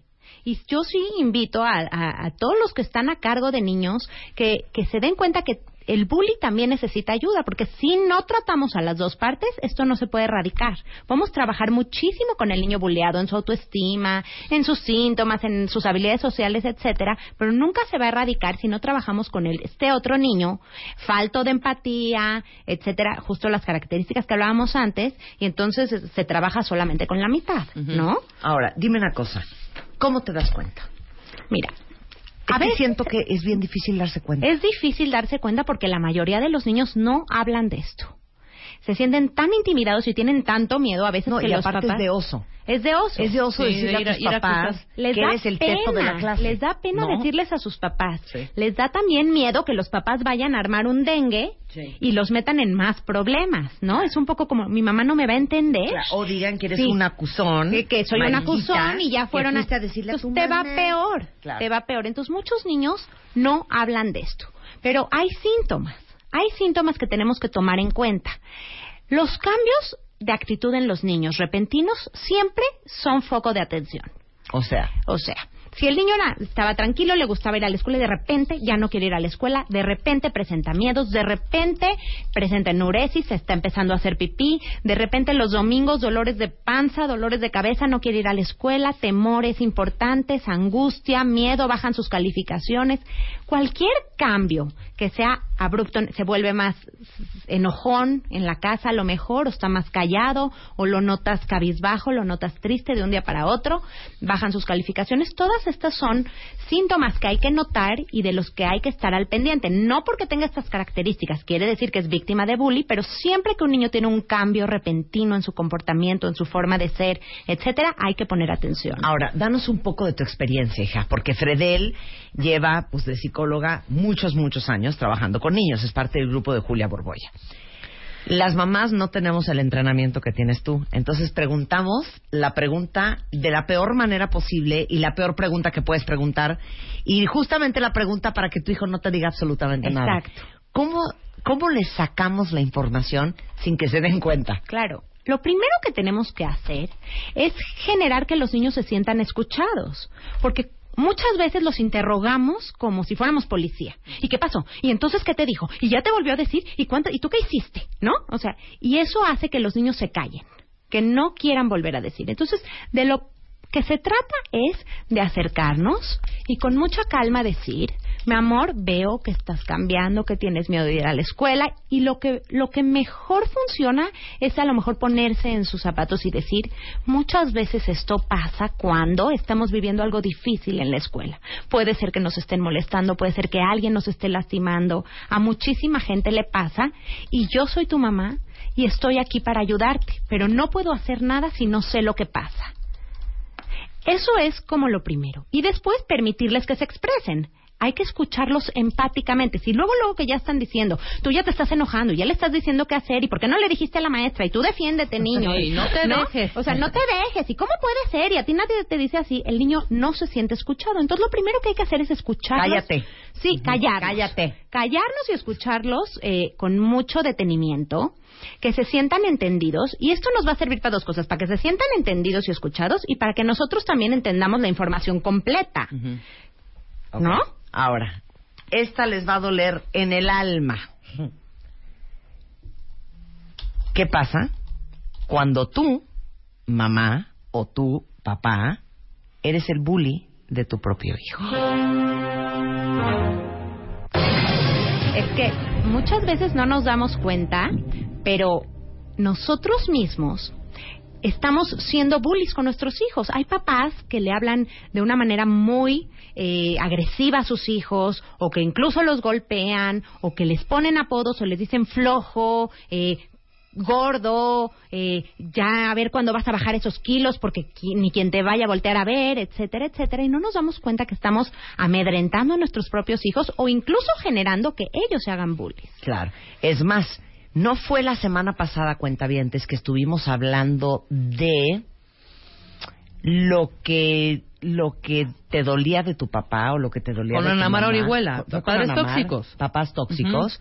Y muchos de ustedes pusieron cosas en redes sociales que justamente representaban el, bull- el papá bully. Claro, y que está justificado con el yo lo hago por su bien, esto es para que la aprenda, es que, que si no una se va a volver gorda en- y una vaca Sí, sola, sí, soltera, sí. forever. Claro, yo porque quiero te que esté quiero bien. y porque quiero lo mejor para ti. Claro, pero es una justificación inadecuada, porque es una forma inadecuada de, de educar. Claro. Y estamos mostrando un, un comportamiento tóxico, como decías tú, precisamente. Y entonces al final, si los niños aprenden de nosotros cómo relacionarse con los demás y tú eres un papá bully, pues cómo te imaginas que el hijo va a aprender a tratar a todos los demás. Somos el ejemplo. El niño, el niño víctima de bullying en su casa va a ser o víctima de bullying fuera o un buleador también, porque ese es el patrón de comportamiento que, que encuentra. Pero Puedo- sugerir puedo- esta parte de no te dejes y defiéndete. Hay que tener cuidado con eso. Si te pegó, Si regrésasela. el niño pudiera defenderse, ya lo hubiera hecho. A nadie le gusta eh, ser víctima de nadie. Solamente que sí tenemos que entender que el victimario tiene más poder que la víctima, real o imaginaria o imaginario. ¿Sí me explico? O sea, con que tenga sea más popular, sea más fuerte, sea más alto, tenga más amigos, tenga más control, ya tiene un poder sobre el otro. Entonces el niño si no ha podido defenderse. Entonces hay que buscar con él otras maneras y por supuesto hay que apoyarlo y hay que siempre involucrar al colegio. Muchas mamás se van directo con la familia, eh, ¿no? Y hablan y están tan enojadas y entiendo porque esto es un enojo enorme, pero es como, me va a escuchar ese squinkle y ahora va a ver y, eh, le hablan a la mamá y eso solamente genera mucho más problemas. No se resuelve. Entonces hay que acudir al colegio siempre. Hay que, hay que avisarlos a ellos. Mira, dice aquí, el bully eh, de, de su propio hijo lo imita, lo compara, le pone apodos, eh, golpean, amenazan, insultan, se burlan y recuerda hacer lo que quieres que tus hijos sean hoy y Sí. cuando sean adultos. Sí. Educamos con el ejemplo. Po- podemos decir mil palabras al día, 20 consejos, pero quienes somos y quienes modelamos nosotros, eh, el comportamiento que modelamos para nuestros hijos es quien, en quien se van a convertir. Entonces, seamos eso en que ellos, queremos que ellos se conviertan. Es la única manera de, de pues de atacar todos estos, estos comportamientos que están siendo cada vez más frecuentes Ahora, en los niños. ¿De dónde viene un niño buleador? Los niños buleadores, te digo, vienen de estas familias o poco presentes o con pocos límites, muy permisivas, que dan todo a los niños y les dan muchísimo poder. Eh, son mm, familias a lo mejor a veces eh, que descuidan a sus hijos o con problemas importantes dentro de la familia. Y entonces los niños que están viviendo problemas importantes dentro de la familia, y esto no es una regla general, pero muchos niños eh, que son buleadores tienen dificultades importantes en la familia y estos son niños que son niños que no tienen eh, respeto por la autoridad, que son manipuladores, que dicen muchas mentiras, que son muy inteligentes, que no son empáticos, que no son, eh, que, que son líderes fuertes, estos líderes negativos, eh, que se meten en problemas constantemente. eh, y vienen de familias así, ¿no? Con padres que permiten todo, que están poco presentes y lo que necesitamos de estos padres es hacer conciencia, estar presentes, platicar con los niños de emociones, de sus sentimientos, ayudarlos a reflexionar sobre el comportamiento que tienen y, y el efecto en los demás, porque estos niños no tienen esa capacidad, ¿no? Entonces muchas veces pide una disculpa, perdón, ya pidió una disculpa, ya está. No, No está porque el la perdón, lección, el perdón es como aprender a decir gracias con permiso, por favor. Pero no te deja un, un aprendizaje interno. Tenemos que llevar a nuestros niños a reflexionar sobre los efectos de su conducta en los demás, ayudarlos a ponerse en ese papel. No le digas qué, qué harías tú si fueras molestado, porque ellos no están en ese papel. Ellos Sí, ni exacto, siquiera se ni siquiera conectan. se conectan Pero sí ahí. les puedes eh, eh, decir algo en lo que a ellos sí les duele. Por ejemplo, ¿Qué dirías tú si tus amigos eh, te dicen que tus nuevos tenis están horribles o si tu hermano te dice que eres un tonto porque tu hermano, ¿no? ¿Cómo te sentirías? Entonces ayudarlos a empezar a reflexionar en esto y buscar que enmienden el daño. ¿Qué, ok, ya le hiciste daño a esta persona, ahora ¿qué puedes hacer qué conductas de amabilidad, qué cosas buenas puedes hacer por el otro para que el otro se sienta mejor, porque hay que buscar ayudar, no solamente pedir una disculpa, sino qué puedo hacer por el otro, siempre. Por supuesto. Bueno, la revista Mundo trae en la portada bullying, el papel que tienes como papá, qué puedes hacer para ayudarlo, qué puedes hacer para prevenirlo. Y eh, traemos mucha información sobre el tema del bullying, porque se los digo en serio, siete de cada diez niños y el 85% es en la escuela, eh, sufren todos los días algún tipo de agresión. ¿Dónde se denuncia? Bueno, depende el nivel, ¿no? Lo pri- el primer paso es en la escuela, ¿no? Tomar cartas en el asunto y si la escuela puede resolver el problema y se puede arreglar, pues sería lo ideal. Pero si no, se puede denunciar en la delegación, en el DIF de tu localidad, ¿no? En acosoescolar.cep.gov.mx o en el teléfono 01800 11 acoso, que es 22 67 6. También se puede acudir, depende del nivel, a la Procuraduría General de Justicia del Distrito Federal y al Centro de Atención a Riesgos Victimales. Sensacional, ahí está toda la información y se las vamos a mandar por Twitter. De todos modos, está en bebemundo.com y en la revista Bebemundo. Y justamente, eh, ya que estamos hablando del bullying, eh, han hecho una campaña increíble la gente de Good Nights. Eh, Good Nights son estos, este, pues no sé si la palabra correcta son pañales, pero son estos calzoncitos eh, para niños más grandes que, que parecen más como ropa interior y son unisex. Y Good Night ha lanzado esta campaña para hacer conciencia del tema de la enuresis. Y les pregunto a todas ustedes que tienen hijos a lo mejor de 4, 5, 6, 7, 8, 9, 10, 11, 12 años, eh, que les gana la pipí en la noche. Eh, mi pregunta es, ¿qué hacen ustedes? ¿Los regañan?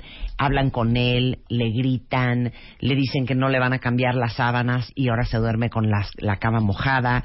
Y lo cuestiono por lo siguiente, porque el 93% de los niños que se hacen pipí en la cama reciben regaños después de haberlo hecho.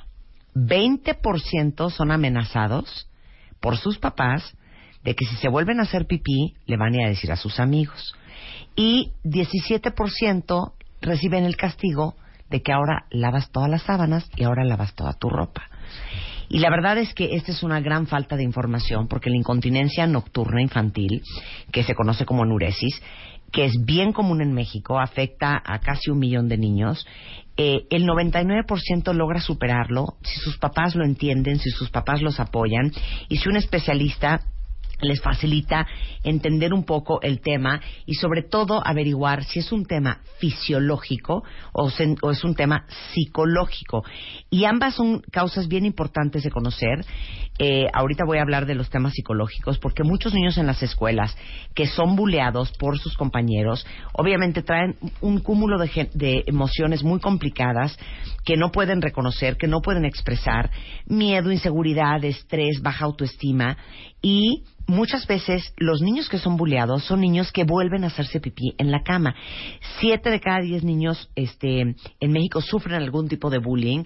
Ahora imagínense de esos cuántos no regresan a hacerse pipí en la cama por un tema totalmente emocional. Entonces, Ojo, pongan mucha atención, lo dijo muy bien Fredel. Si ven que su hijo no quiere comer, si llora, si no quiere ir a la escuela, si empieza a hacerse pipí en la noche, si tiene terrores nocturnos, si no está durmiendo bien, puede ser un tema de bullying.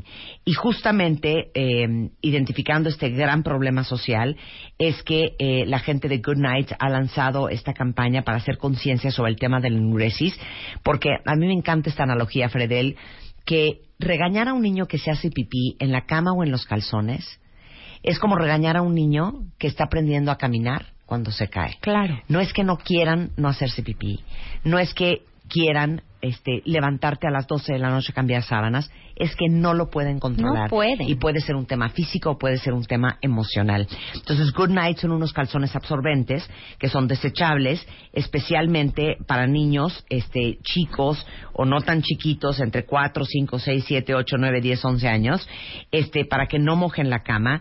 Hay medianos, hay grandes son más como ropa interior, son unisex, no tienen látex y aparte esto les va a dar una gran paz a ellos de que no los están atormentando con las sábanas mojadas a medianoche y aparte de que también sepan que cuentan con el apoyo de sus papás y que el primer lugar seguro al que quieran correr en su vida, no importa lo que les estén pasando, es a ustedes. Entonces, toda la información está en goodnights.com.mx y hay mucha información sobre el tema de nuresis, pero yo les he contado algo que a mí hoy me causa mucha gracia, pero créanme que cuando tenía dos años, No 12 era nada años, gracioso. cero gracioso, porque yo me hice pipí Fredel hasta los 12. Claro, es súper Ahora veo para atrás y me doy cuenta que totalmente era un tema emocional y un tema familiar. Este, y yo de veras juraba que me iban a dar la, la, la adultez y me iba a casar. Seguir. Y me iba a hacer pipí encima de mi marido. Sí, claro. claro. Este, y era una, una, una tormenta y una, una, una tortura. Y yo me acuerdo que mi mamá nunca, jamás me hizo sentir mal de que me hacía pipí. Y un día se me quitó. Claro. Y desaparecen Y no pasa nada. de repente, y como todo por arte pasa de y magia. no pasa nada. Así Pero es. se los comento porque es parte del tema del bullying. Muchas gracias, Fredel. Fredel la encuentran en el grupo Julia Borboya en Facebook, en GP Julia Borboya igualmente en Twitter. Claro que sí. Muchísimas gracias por invitarme. Un placer tenerte acá. Son las 11.54 de la mañana, regresando un intensivo del Internet. Niños y todos, con Armando Novoa, director de ASI, que es la Alianza por la Seguridad en Internet. Ya volvemos, no se vayan. Good Nights, calzoncitos desechables, presentó. Bebemundo presentó. Este mes en la revista Bebemundo, 25 páginas sobre el bullying, cómo detectarlo y prevenirlo, pero sobre todo, cómo actuar. Reduce las molestias del reflujo, conoce sus causas, síntomas y el posible tratamiento. ¿Sabes qué le estás dando de comer a tus hijos? Aprende a leer las etiquetas y descífralo. Además, te decimos el momento ideal para anunciar tu embarazo y cómo recuperar tu figura después del parto. Esto y más en la revista Bebemundo de marzo. Este mes, en Revista MOA, ¿cómo tomamos decisiones? El pavor enfrentar las consecuencias y cómo aprender a decidir mejor. En portada, Kate del Castillo, de Reina del Sur a ingobernable y sin arrepentirse de nada. Además, deja ya esa relación tóxica que te está matando. ¿Por qué te estás autodestruyendo? MOA Marzo, 112 páginas llenas de buenas decisiones, amor y salud, libre de arrepentimientos. Una revista de Marta de Baile. Conoces a los ganadores del Extreme Makeover 2017. Entra a martadebaile.com o wradio.com.mx y checa cómo van. Extreme Makeover 2017. Bueno, cuentavientes, ¿saben que hace tres semanas hicimos el Extreme Makeover 2017 aquí en W Radio? Que es cuando escogemos a dos cuentavientes y los transformamos con un equipo de más de 10 especialistas en belleza, invirtiéndole a cada uno un millón de pesos. Este año salieron ganadoras dos mujeres, Ariana y Gaby. Y si escucharon el, el programa la semana pasada, Ariana y Gaby se sometieron entre las dos Hijo, a 21 21 cirugías. cirugías con el doctor En Abel día, de la Peña. O sea, les hicieron pero la panza, pero las chichis, pero liposucción, pero la nariz, pero el cachete, Pero pero, el la mentón. quijada, pero el mentón. No, o sea, ahorita están reposando. Pero todo el proceso de eh, la consulta con el doctor Abel de la Peña, parte de la operación, parte del quirófano, la operación de ojos con César. láser que les hizo el doctor César Sánchez Galeana con LASIX, que es nuestro eh, cirujano oftalmólogo. La pueden ver en el primer video que hemos lanzado del Extreme Makeover. Es el capítulo 1 Está buenísimo. que tiene desde la selección, eh, los especialistas, la selección que hicimos en radio, las primeras cirugías, la cirugía de los ojos. Entonces ahorita se los mando por Twitter y por Facebook, pero si entran a martadebaile.com van a poder ver el primer capítulo del Extreme Makeover para que empiecen a, a ver los pasos hacia una transformación absolutamente total Van a ver los- de cada uno de los Ariana y Gaby. procedimientos. Y vamos a estar lanzando los videos cada cierto tiempo para que ustedes vayan viendo cómo van avanzando estas dos chavas, que le están echando todas las ganas y que hoy por hoy están reposando eh, Tantito, de una semanita para que ya retomen, ya empiezan con Tomás y con Keiji a todo lo que da. Exacto, Pero ahorita están adoloridas, pobrecitas, y mareadas. Y mareadas. Zarandeada que le metió a él, pero muy bien, tan contentísimas. Qué alegría. Bueno, pues todo el video del primer capítulo lo pueden ver en martadebaile.com para que le echen un ojo a cómo vamos con el Extreme Makeover. Y anoche cerramos, por supuesto, el Cásate con Marta de Baile 2017. Sí lo cerramos anoche, ¿no? Sí. Anoche lo cerramos. Eso significa que a partir de hoy eh, nuestro equipo, Rebeca, yo, Luz, Ana y Lily, van a empezar, vamos a empezar todas a leer las historias de amor y la mejor historia de amor es a la que le vamos a regalar la boda entera, la luna de miel, ¡Qué el coche, maravilla! el banquete y todo lo que conlleva casarse hoy en día. El martes, en el Marta, mundo. el martes, El vamos martes a hablar que con la pareja ganadora. Vamos a llamar a la pareja ganadora para avisarles que ellos se casan y acuérdense que los vamos a traer el día viernes para que se propongan matrimonio aquí al aire. En vivo y en directo. En vivo y en directo y que le entreguemos a esta pareja su cúmulo de alegrías. ¿Sabes qué, Mario? Es que aquí sigue el doctor Mario Cristo. Junto con el, el Cásate con Marta de Baile, deberíamos de ya regalarles pues al niño. Ajá, al bebé, claro, al bebé. Sí, Porque mira, las parejas se están casando tan grandes que de Sí, repente claro. pueden ya traer un problema de fertilidad de origen. Lo incluimos. Y lo ellos, incluimos. Lo revisamos y Ya viene en el paquete de Cásate con Marta de Baile Con con, el bebé su óvulo, incluido. con su esperma, con su embrión, con su cigoto. Que si quieren uno, que si quieren muy dos, o si quieren bonito. tres. Sí, hombre, Exacto. completo. Exacto. Si quieren uno, si quieren dos, si quieren tres, si lo quieren güero, de ojos azules, si lo quieren moreno, de ojos oscuros, Ay. peludo, alto, flaco. ¿No? Qué maravilla, así que Estaría fuera, muy ¿no? chistoso, ¿eh? Estaría muy bien. No, que Aunque- dieras tus datos y ya saliera el niño. Ay, Qué maravilla, ¿no? Así de co- tu nom- su nombre, ajá. Marta ¿Qué quiere, niño o niña? Niña. Niña, eh, güerita, pelo negro. No, pelo negro. Pelo negro. Sí, perfecto. tez morena. Tez morena, muy bien. Ojos oscuros. Exactamente. Lampiña, por favor. Ah, totalmente. Lampiña. Perfecto. Mire, eh, 1.80, 1.80 puede ser. Sí, claro, por supuesto, aquí le ponemos. Eso tiene un costo adicional, me imagino, ¿no? Sí, es- Sí, es cuesta un poquito más. Exactamente. 1.80. Mire, yo creo que en unos 20 minutitos, si quiere, unos 15, ¿no? Si quiere dar una vuelta y... ¿Y esa niña que llora de quién es? No, es ya de la, de la otra señorita que también vino antes, Rebeca Sí. Mangas, no sé si usted la conozca. es una divinura.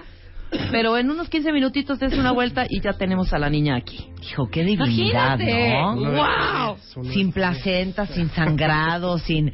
Bueno, hace hace el Día Internacional de la Mujer, el pasado miércoles, Mario. Si te lo perdiste, lo tienes que ver.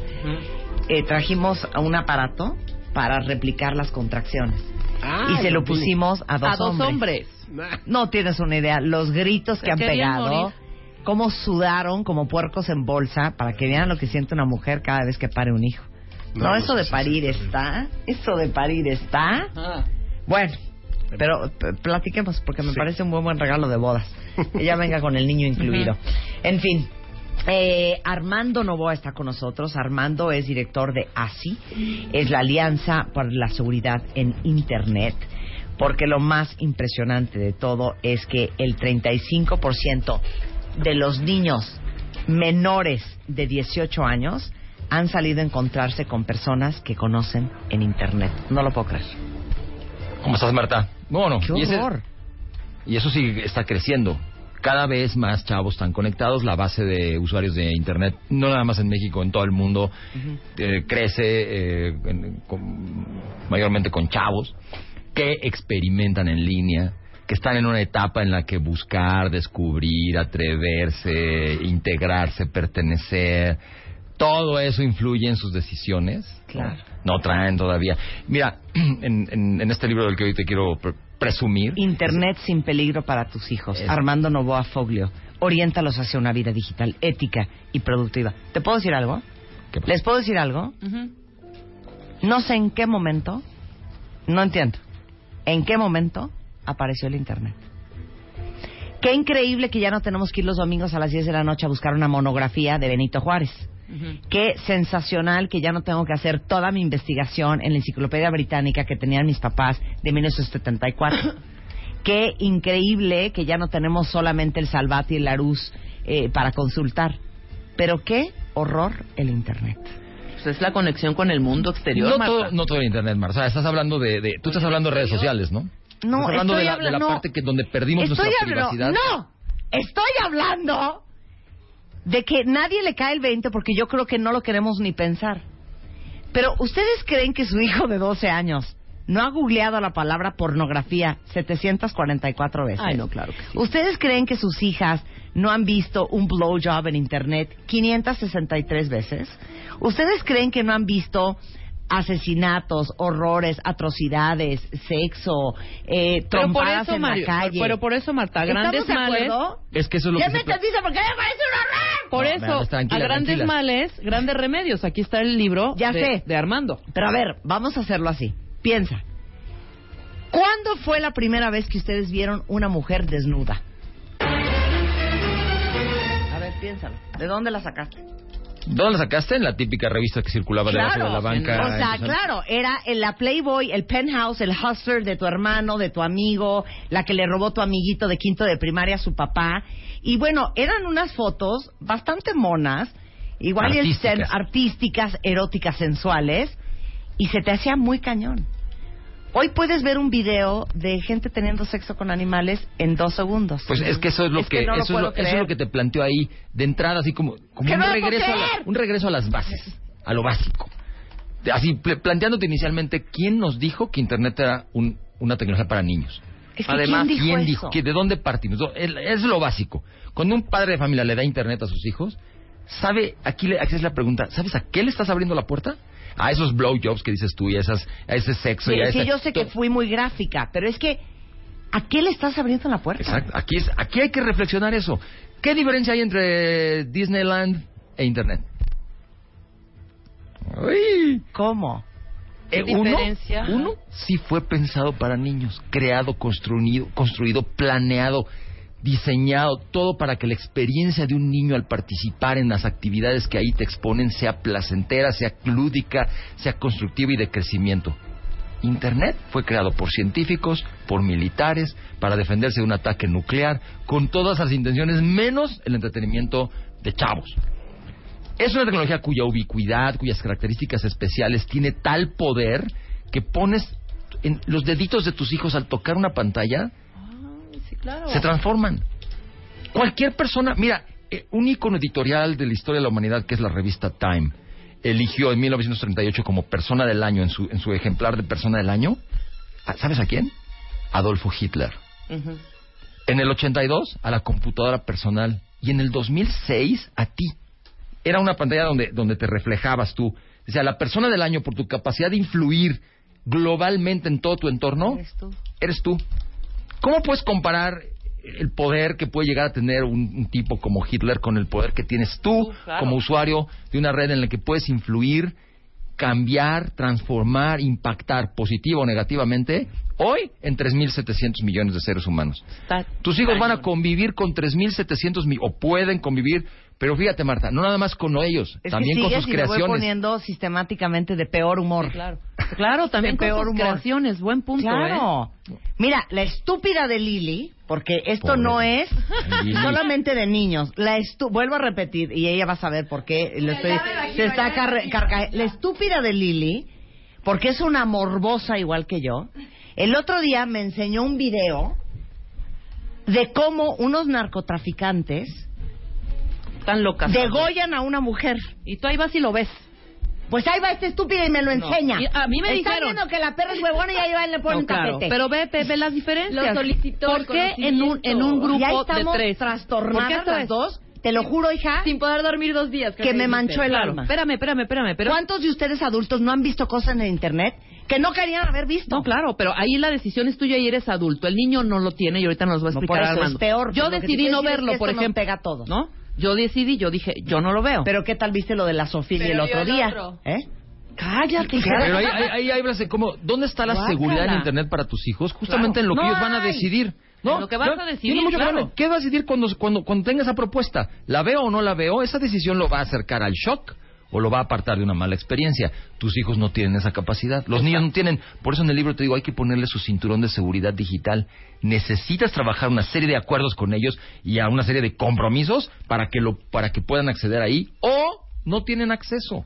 Bueno, Puedo decir, puedo eh, compartir otra historia. No me presiones, Luz, porque esto sí se los tengo que No, contar. perdón, mi Hab- sobrina, hablar de de, mi sobrina no seis, de mi sobrina de seis años, por estar jugando sin querer, ve el, el cortito de Anabel y es un trauma con Anabel terrible Sí, y tiene seis años. Bueno, lo, eh, lo que estoy, lo que quiero apelar es que así como nuestros hijos acaban viendo cosas que no deberían de estar viendo en internet y por eso invitamos a Armando hoy. ¿Cuántos de ustedes no han visto cosas que no querían haber visto? Les voy a contar esta historia rápidamente. Estamos unos amigos, no voy a decir nombres, en Nueva York. Entonces, terminando de cenar, nos dicen, vámonos a un lugar que se llama The Box. ¿Qué es The Box? Pregunto yo. Ay, güey, es un burlesque divertidísimo. No sabes cómo se la van a pasar. Bueno, ahí vamos. Una amiga, mi esposo, yo y estos amigos. Llegamos y es como un antro, como burlesque, como un teatro así con terciopelo rojo. Muy famoso en Nueva York. Acto uno, son puros actos como de cinco minutos. Primer acto, sale un cuate, ya sabes, este, eh, eh, encuerado del torso y sale como tragando fuego y no sé qué, no sé cuánto. Muy bien, aplausos. Segundo acto, sale una vieja semiencuerada, colgada y columpiándose de una red del techo y vestido de marinero, con un pantalón blanco embarrado, un negro que se le veía el pene que le llegaba a la rodilla. Acabó el acto y yo así. Tercer acto, sale una chava, es que es muy fuerte lo que les voy a contar. Hagan de cuenta estilo como Megan Trainor, la que canta All About That Bass, Sí, esa gordita. sí, sí. Bueno, de ese estilo. De esa edad. Entonces sale en un cuarto como si fuera eh, la película Vaselina, ella vestida con una falda ampona y una música de fondo que la música dice como I love Donald Trump, Donald Trump is my boyfriend, I cannot live without Donald Trump. Así, y ella sale cantando y pegando pósters en la pared de Donald Trump. Corte A, agarra ella un muñeco como una Barbie, como un Kent de Donald Trump y lo pone en la cama y se empieza a encuerar. Entonces yo estoy en el, el primer sofá del evento, abre las piernas, agarra el muñeco, se introduce, ya sé que es muy fuerte. Si están con niños, por favor, no oigan esto. Apaguen la radio. en Se este introduce el Ken. Se introduce el Donald Trump y todo el rollo es fuck Donald Trump. Y en lo que está jurunguneándose con el muñeco, de repente hagan de cuenta que están en el reclusorio norte, en un momento de tortura, agitando una botella de Tehuacán, y sale de la vagina de esta mujer una fuente hacia todo el público. Yo no sé si se metió agua, si, si era eyaculación femenina, no sé qué era. O en el muñeco venía agüita, el muñeco No, era de no, agua. es que esto era porque ella, entre más agua salía, más se sobeteaba y más agua salía. Sí, claro. Y todo el mundo, ¡ah! O sea, cayeron gotas en la mesa que tenía yo enfrente. Terminó y yo me quedé atónita. Nos salimos y todo el camino de regreso en el taxi, mi esposo, mi amiga y yo, cada uno con un discurso diferente de yo decía, pero es que esta niña fue chiquita algún día. ¿En qué momento esto sucedió? Mi amiga decía, yo quiero pensar que esta es una, es una transición para ella y que conseguirá un mejor trabajo. Mi marido no podía ni hablar. A lo que voy es que acabé viendo algo que te juro que no quería ver. Pero estás de acuerdo que- ¿Estás de acuerdo? ¿Qué tal la, la historia que Ahora imagínate la inmediatez en el Ahora, internet. No sean morbosos y no vayan al box. Déjame traer Porque dicen eso. que cuando yo me fui, eso se puso peor. Bueno, déjame traer eso a, a colación con lo que te decía hace rato. que ¿En qué se parecen Disneylandia y ese lugar? ¿Cuál es la diferencia entre Disneylandia y ese lugar al que fuiste Que tú? Disneylandia está increíble y ese lugar no debería de existir. Bueno, ese lugar no es para niños. No, ni para mí.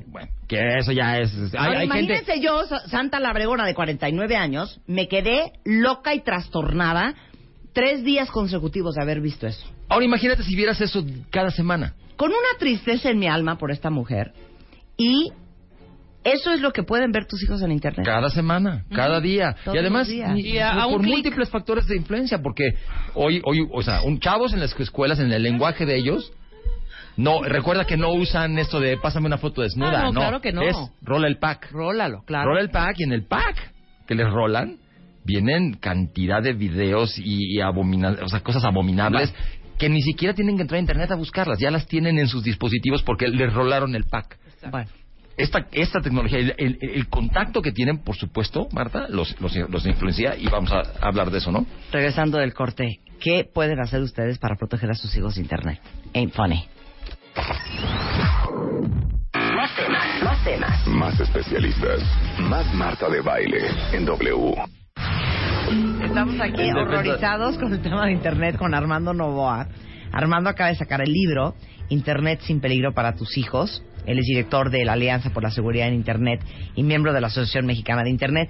Y justamente yo quería contar esta historia espantosa de lo que vi en The Box para un poco explicar a lo que uno puede estar expuesto a ver en Internet y, Y- tus hijos. Sí, ilustraste de una manera muy gráfica que, bueno, con lo que te topas de pronto y cómo, en un momento dado, fíjate cómo tú en ese punto tenías tu, tú pudiste tomar la decisión de retirarte. Claro. Sí, ya, esto, esto que de pronto me apareció aquí no es lo que Uy, yo quería ver. fui. Ya yo estoy consciente de esto, no, no me está dejando nada bueno. Tomo la decisión y me retiro.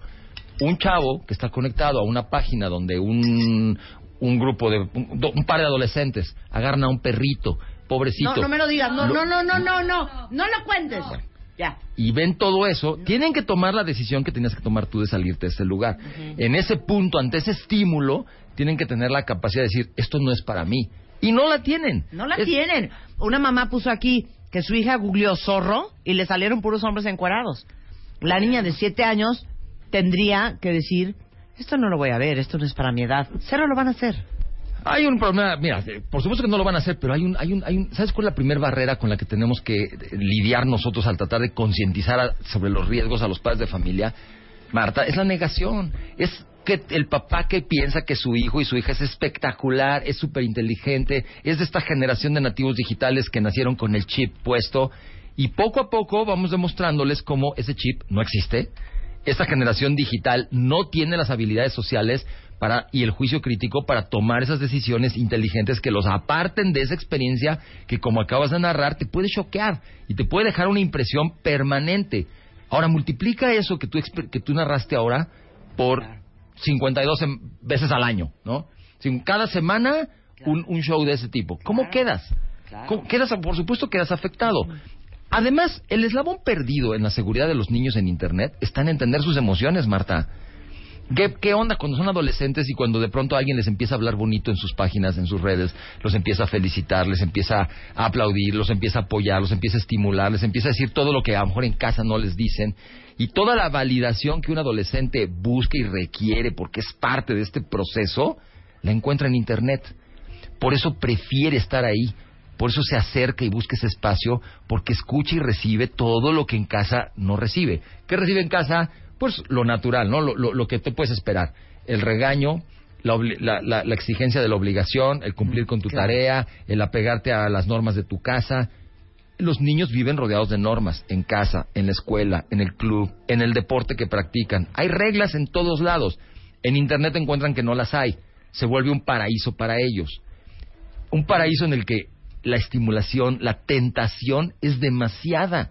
Son 50 mil millones de páginas estáticas las que están ahí disponibles, donde Claro. puedes ver cosas como las que acabas de narrar. Nada más son 50 mil millones. Claro. ¿Cómo vas a esperar como papá que un filtro los aparte de todo eso? Que una orden o una regla que les pongas tú. Tú tienes que lograr compromisos de parte de ellos y tienes que ser capaz de, de detectar si tu hijo o tu hija realmente van a, a- a alinearse a esos compromisos y los van a respetar. Claro. Si eso no lo hacen, es como cuando enseñas a tus hijos a cruzar la calle. Les das la mano, los llevas, les das la- las instrucciones básicas, volteas para acá, volteas para acá, te fijas porque es tu seguridad. Y a- tú le sueltas la mano cuando tú te das cuenta y, y quedas tranquilo que sí te hizo caso, sí incorporó esas, esas prácticas y sí se autoprotege. Y entonces es que ya le vas a soltar la mano, ya lo vas a acompañar y un día ya lo vas a dejar ir solo. Pero tú como Qué padre de familia, analogía. tú les enseñaste todo eso y lograste esa tranquilidad para dejarlos en ese en esa calle a, que, a que, a que lleven a cabo Sí, esto. avienten un niño de dos años en el eje Gabriel Mancera, que se cruce la calle. Así solito, a su Solito, experiencia. Entonces, fíjate, esto que te narro aquí en el libro, el momento crucial, donde te digo, a ver, ponte en la escena de una niña de 15 años que le dan permiso por primera vez de ir a una fiesta, un antro, con el chavo, por fin el chavo que siempre le ha gustado, ya la invitó, va a ir, de- va a ir con él, se la va a pasar, esa, ese, la experiencia que va a vivir es fenomenal para ella, es esperada por mucho tiempo, Marta. Entonces, el chavo que siempre te ha gustado, ese con el que te volteas a hablar con tus amigas y que lo volteas a ver para allá y no quieres que se dé cuenta que lo estás viendo y todo esto que se vive en la adolescencia, de pronto ya, y tus papás sí te dieron permiso, vas a tener que regresar a las 2 de la mañana, vas a ir al antro, regresa la chica de, de la fiesta a las 2 de la mañana, le dice a sus papás, ya llegué, los papás semidormidos la decían, ay, mijita, qué bueno que te fue bien, descansa. La chica llega a su habitación y ¿qué hace? ¿Descansa? No. En ese momento va a sacar su amado smartphone y va a ver si está conectado el chavo ahí. Vamos a extender. Ese momento no ha terminado. La, re- la verdadera emoción para ella empieza cuando ella regresó a casa, ya se quitó el vestidito ceñido que causó sensación en el chavo al verla bailar y al- en este en este en estos rituales de coqueteo que se viven en esos momentos y que crean una emoción y un sentimiento que tampoco sabes entender ni descifrar claramente a esa edad. Entonces, no ha acabado la noche para ti. Ya te pusiste cómoda, ya te pusiste en tu pijamita, ya estás en tu cama Sí, foto uno, dos, tres. sacas el teléfono y si está conectado él, si extiendes la noche y empieza ese cortejo y ese coqueteo y esas esas palabras que quieres escuchar y ahí viene la primera petición de, oye, y, y con tu pijama te ves igual que con tu vestido, porque con tu vestido te veías, wow, con ese abrigo te ves, que no, hombre, me dan Odio ganas la de... juventud. Oye, no, pues así es, rollo mata todo y en esos momentos vas sobre eso. Entonces, uy, no, pues ah, déjame ver, pues a ver, comparte. Tú sabes cómo, ay, tú sabes lo que siento por ti, comparte. Ahí va la primera foto, ahí va la segunda foto, ahí va hasta la séptima foto durante la noche, la última a las cinco y media de la mañana, que durante el noviazgo pues se conservan en privado, pero cuando truenan los chavos, ¿qué es lo que pasa? No, bueno. La Tengo- partidera a rolar, ¿no? No, Oye, ¿cómo, ¿cómo terminan los noviazgos de los adolescentes? Con un apretón de manos y, oye, me dio mucho gusto ser tu novio Hombre. este todos estos tres meses. Me, A fue una experiencia- trancazos, se quedan peleadísimos. Normalmente es porque se polean porque ya supe que saliste con fulanita y le hiciste caso y le ayudaste y platicaste con ella y son pleitos que normalmente el noviazgo un- una buena plática de un papá o de una mamá hoy con sus adole- hijos adolescentes es lo errático de los de las relaciones adolescentes cómo cómo se inflan y se desinflan y cómo es en el que hoy crees que es para siempre y es el hombre de tu vida el niño de tu vida y que va a durar para siempre y al que le compartes tantas cosas mañana es tu exnovio y tiene en su teléfono o en su tableta, en su dispositivo digitalizado tu historia. Y todas esas emociones y sentimientos que compartiste con él y, y todos esos atrevimientos los trae aquí. Si no, digitales. pregúntele a Kim Kardashian. Claro. Entonces te comparte. Ahora, ponte en lugar de esa chava. ¿Qué tenía que, qué iba a hacer ella para tomar una decisión que la apartara si la están enamorando, la están cortejando, está viviendo esa emoción y esa, ese, ese- está experimentando mariposas en el estómago y está a todo lo que da. ¿Sabes de qué está cargadísima en ese momento? De dopamina. Y la dopamina, mira, se pone en medio del sistema límbico y la corteza neuronal y no razonas. Y eso nos lo ha demostrado la ciencia. El Instituto Nacional de Psiquiatría ha hecho estudios que te dicen cuál es el nivel de adrenalina cuando tienes un like. ¿Quieres saber en qué nivel está? Lo dijo Eduardo Calixto en, unos- en una participación en un programa de tele con nosotros el otro día. En grados, ¿eh? Él dice, te vas a comprar unos zapatos, alguna una tablet, algo que te emociona, ay, que te da mucho gusto comprar. Generas 150 nanogramos de dopamina por centímetro cúbico de tejido neuronal. O sea, 150 grados, ¿no? En el orgasmo, 500. Con cocaína, 1200. El primer like en tus interacciones en, en redes sociales, entre 700 y 800. O sea que para un chavo, para un O sea, adolescente... like mata orgasmo. Y más, o sea, exacto. ¿Cómo puedes esperar que tu hijo, que no trae el chip, que no tiene ninguna habilidad social específica para manejar esas emociones y, re- y relacionarse con ellas, ¿cómo quieres que tome una buena decisión cuando está experimentando una emoción que queda entre lo que te produce un orgasmo y lo que te produce la cocaína? Y que además, como explica la ciencia, el cerebro va a tratar de replicar esas experiencias para recuperar esa satisfacción las veces que pueda. Lorena Córdoba me está citando en Twitter. Tienes toda la razón. ¿Quieres que lo diga yo, Lorena? Lo digo, ¿eh? Por eso les digo todos los días, no tengan hijos. Ah, bueno, no seas, no seas extremista. Esa es la solución. En este libro vertí siete años de experiencia en la asociación civil y te, puedes, te lo puedo resumir en algo muy simple. Hemos aprendido que sin orientación, Internet puede ser muy hostil, muy, muy hostil para el, desarrollo, el sano desarrollo de tus hijos. Pero con orientación, no tiene comparación para detonar su potencial. A ver, el libro ya lo tienen que comprar. Internet sin peligros para tus hijos. Armando Novoa, ¿ok? Pero yo te voy a hacer una pregunta. Benditos todos ustedes que tienen hijos de 2, 3, 4, 5, 6, 7, 8, que ya son bastante manipulables. Y los que tenemos hijos de 18 y 21 y 16 y 15. Tienes que el, el, el ¿Hay momento solución? crucial. Sí, claro que sí. Mira, una de las de las propuestas que le digo a los papás es convéncete, regresa a las bases. Tu hijo te va a decir que él tiene derecho al acceso a la tecnología, que esto es una es casi casi una obligación tuya dárselos porque todos tienen y te va a plantear mil argumentos. Tú tienes de tu lado la Convención Internacional de los Derechos de los Niños. De todos sus enunciados, el último es el derecho al acceso a la tecnología. Antes tienes todos los que los apartan de Pero daños, de Hace rato afectaciones a su hicimos un, dignidad. un programa sobre déficit de atención y estaban este, Sandra Schaefer y Karina Trápaga.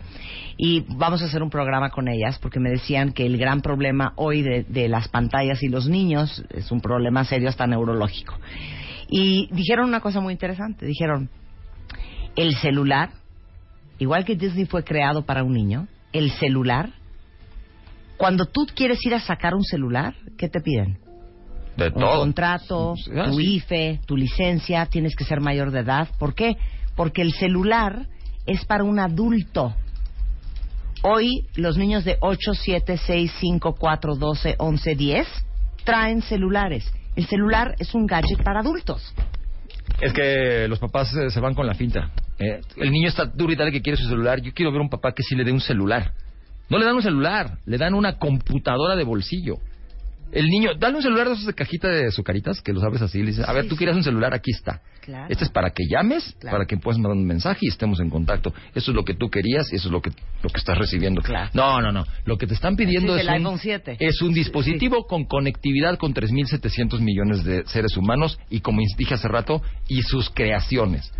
Porque, ok, se- el Snapchat. Fíjate este dato que te, te lo puse ahí en la hoja, dato duro, dos datos duros interesantísimos. De la población de chavos encuestados que acepta haber enviado fotos de sexting, que en primera persona acepta haberlo hecho, el 92.5 lo hacen desde su cama en la noche. Cuando en teoría ya tendrían que tener el teléfono apagado y dejado en, la habitación de los padres de familia. El 92.5 lo hace desde su cama, Marta. Y el 83.3 lo hace utilizando Snapchat. Snapchat es una aplicación que su diseñador siempre ha dicho que la hizo para fomentar el sexting. Para darte la protección de saber que una imagen desinhibida que te tomes y compartas se va a desaparecer en unos cuantos segundos. Esa es la idea detrás de ella y por eso a gente proclive a la decisión, pues la, la el 83.3 de las imágenes de sexting se toman usando Snapchat. Si tú hicieras un acuerdo con tus hijos, que ese es el que hay que avanzar al momento de dar esa tecnología, en donde regules horarios, aplicaciones y el respeto que tienen que tener con todo lo que Yo comunican. vuelvo a insistir, no hay que tener hijos, de verdad. No, es ¿cómo? de verdad, es de verdad. Fíjate, ¿a, qué- a tener qué grado se puede...? No soporto la juventud y odio el internet. Esas son mis conclusiones de hoy. Cuando hablábamos hace rato de eh, fuera de, de- de- de- de micrófonos del, del tema de Monterrey, de lo que pasó en esta escuela, se relacionó mucho con grupos subversivos y contaminación en Internet y toda la cosa. Lo único que está pasando, Marta, es que por Internet, por medios de comunicación y por múltiples lados, la violencia se nos está normalizando en la sociedad y eso sí es un problema social lamentable que hay que trabajar en erradicar. Cuando hacemos talleres con chavos eh, en las escuelas, en- dentro de que los pueden ver en civismodigital.org, cuando hacemos esos talleres, los chavos ven violencia en sus propios perfiles, en sus propios contactos, ven burlas, humillaciones, victimización, en sus, en sus publicaciones, por ejemplo, de Instagram. Y no saben qué hacer. Claro. Este chavo de Monterrey puso en su, en su, en su WhatsApp en, eh, lo, que, lo que pretendía hacer al día siguiente. O sea, varios de sus amigos fueron testigos de ese, de ese contenido, Marta, no supieron qué hacer. Ese es un gran problema. Estás viendo, estás siendo testigo de la violencia, la tienes en tus redes sociales y no saben qué hacer. Y los que saben qué hacer, los que sabrían qué decir, los niños que sabrían qué decir ante una agresión, mira, nos lo ponen en los celulares. Nos dicen, mira, yo ya detecté esta agresión y yo la corregiría con este comentario, pero no le quiero dar send. Claro. No le quiero dar enviar, ¿por qué? Pues no quiero ser el ñoño. Yo, Nadie quiere ser el bueno hoy. Los chavos ven una burla, ven una agresión y lo más fácil, like. Sí. Claro. ¿Qué pasa si tú no te opones a una agresión? Estás tomando el lado del agresor. Claro. Esto es algo que vemos dentro de civismodigital.org y, si me permites, incluso Sí. quiero hacer una, una, una, una, una, una invitación a las escuelas.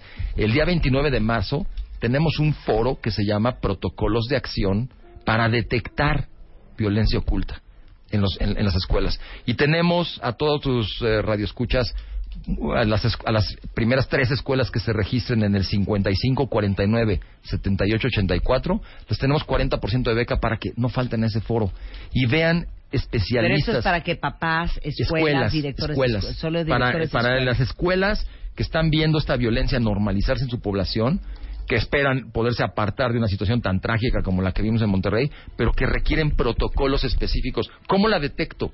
Y si la detecto, ¿cómo intervengo? Y luego, ¿cómo la canalizo? Porque el gran problema que estamos viendo socialmente con, con- como resultado de la contaminación que sí te puede llegar de Internet, a los chavos sobre todo, es que se normaliza la violencia. Eso está gravísimo, Marta. Ya estás viendo y la dejas pasar. Claro. No tienes asertividad, no tienes empatía y, y no te sabes comunicar. Las tres habilidades sociales de la inteligencia emocional, las mínimas que tendría que tener cualquier persona para convivir sanamente, no las tienen los niños. Y están, están conviviendo con 3.600 millones de gentes en espacios en donde sí puede haber todo lo que tú tan gráficamente nos narraste Qué pesado. y que tienes que poder tomar una decisión inteligente que te aparte de Yo ella. quiero vivir en Disneylandia. En este libro les doy los elementos a los papás, Marta. Lo pueden solicitar en escuelaparapadres.com, se los mandan a domicilio.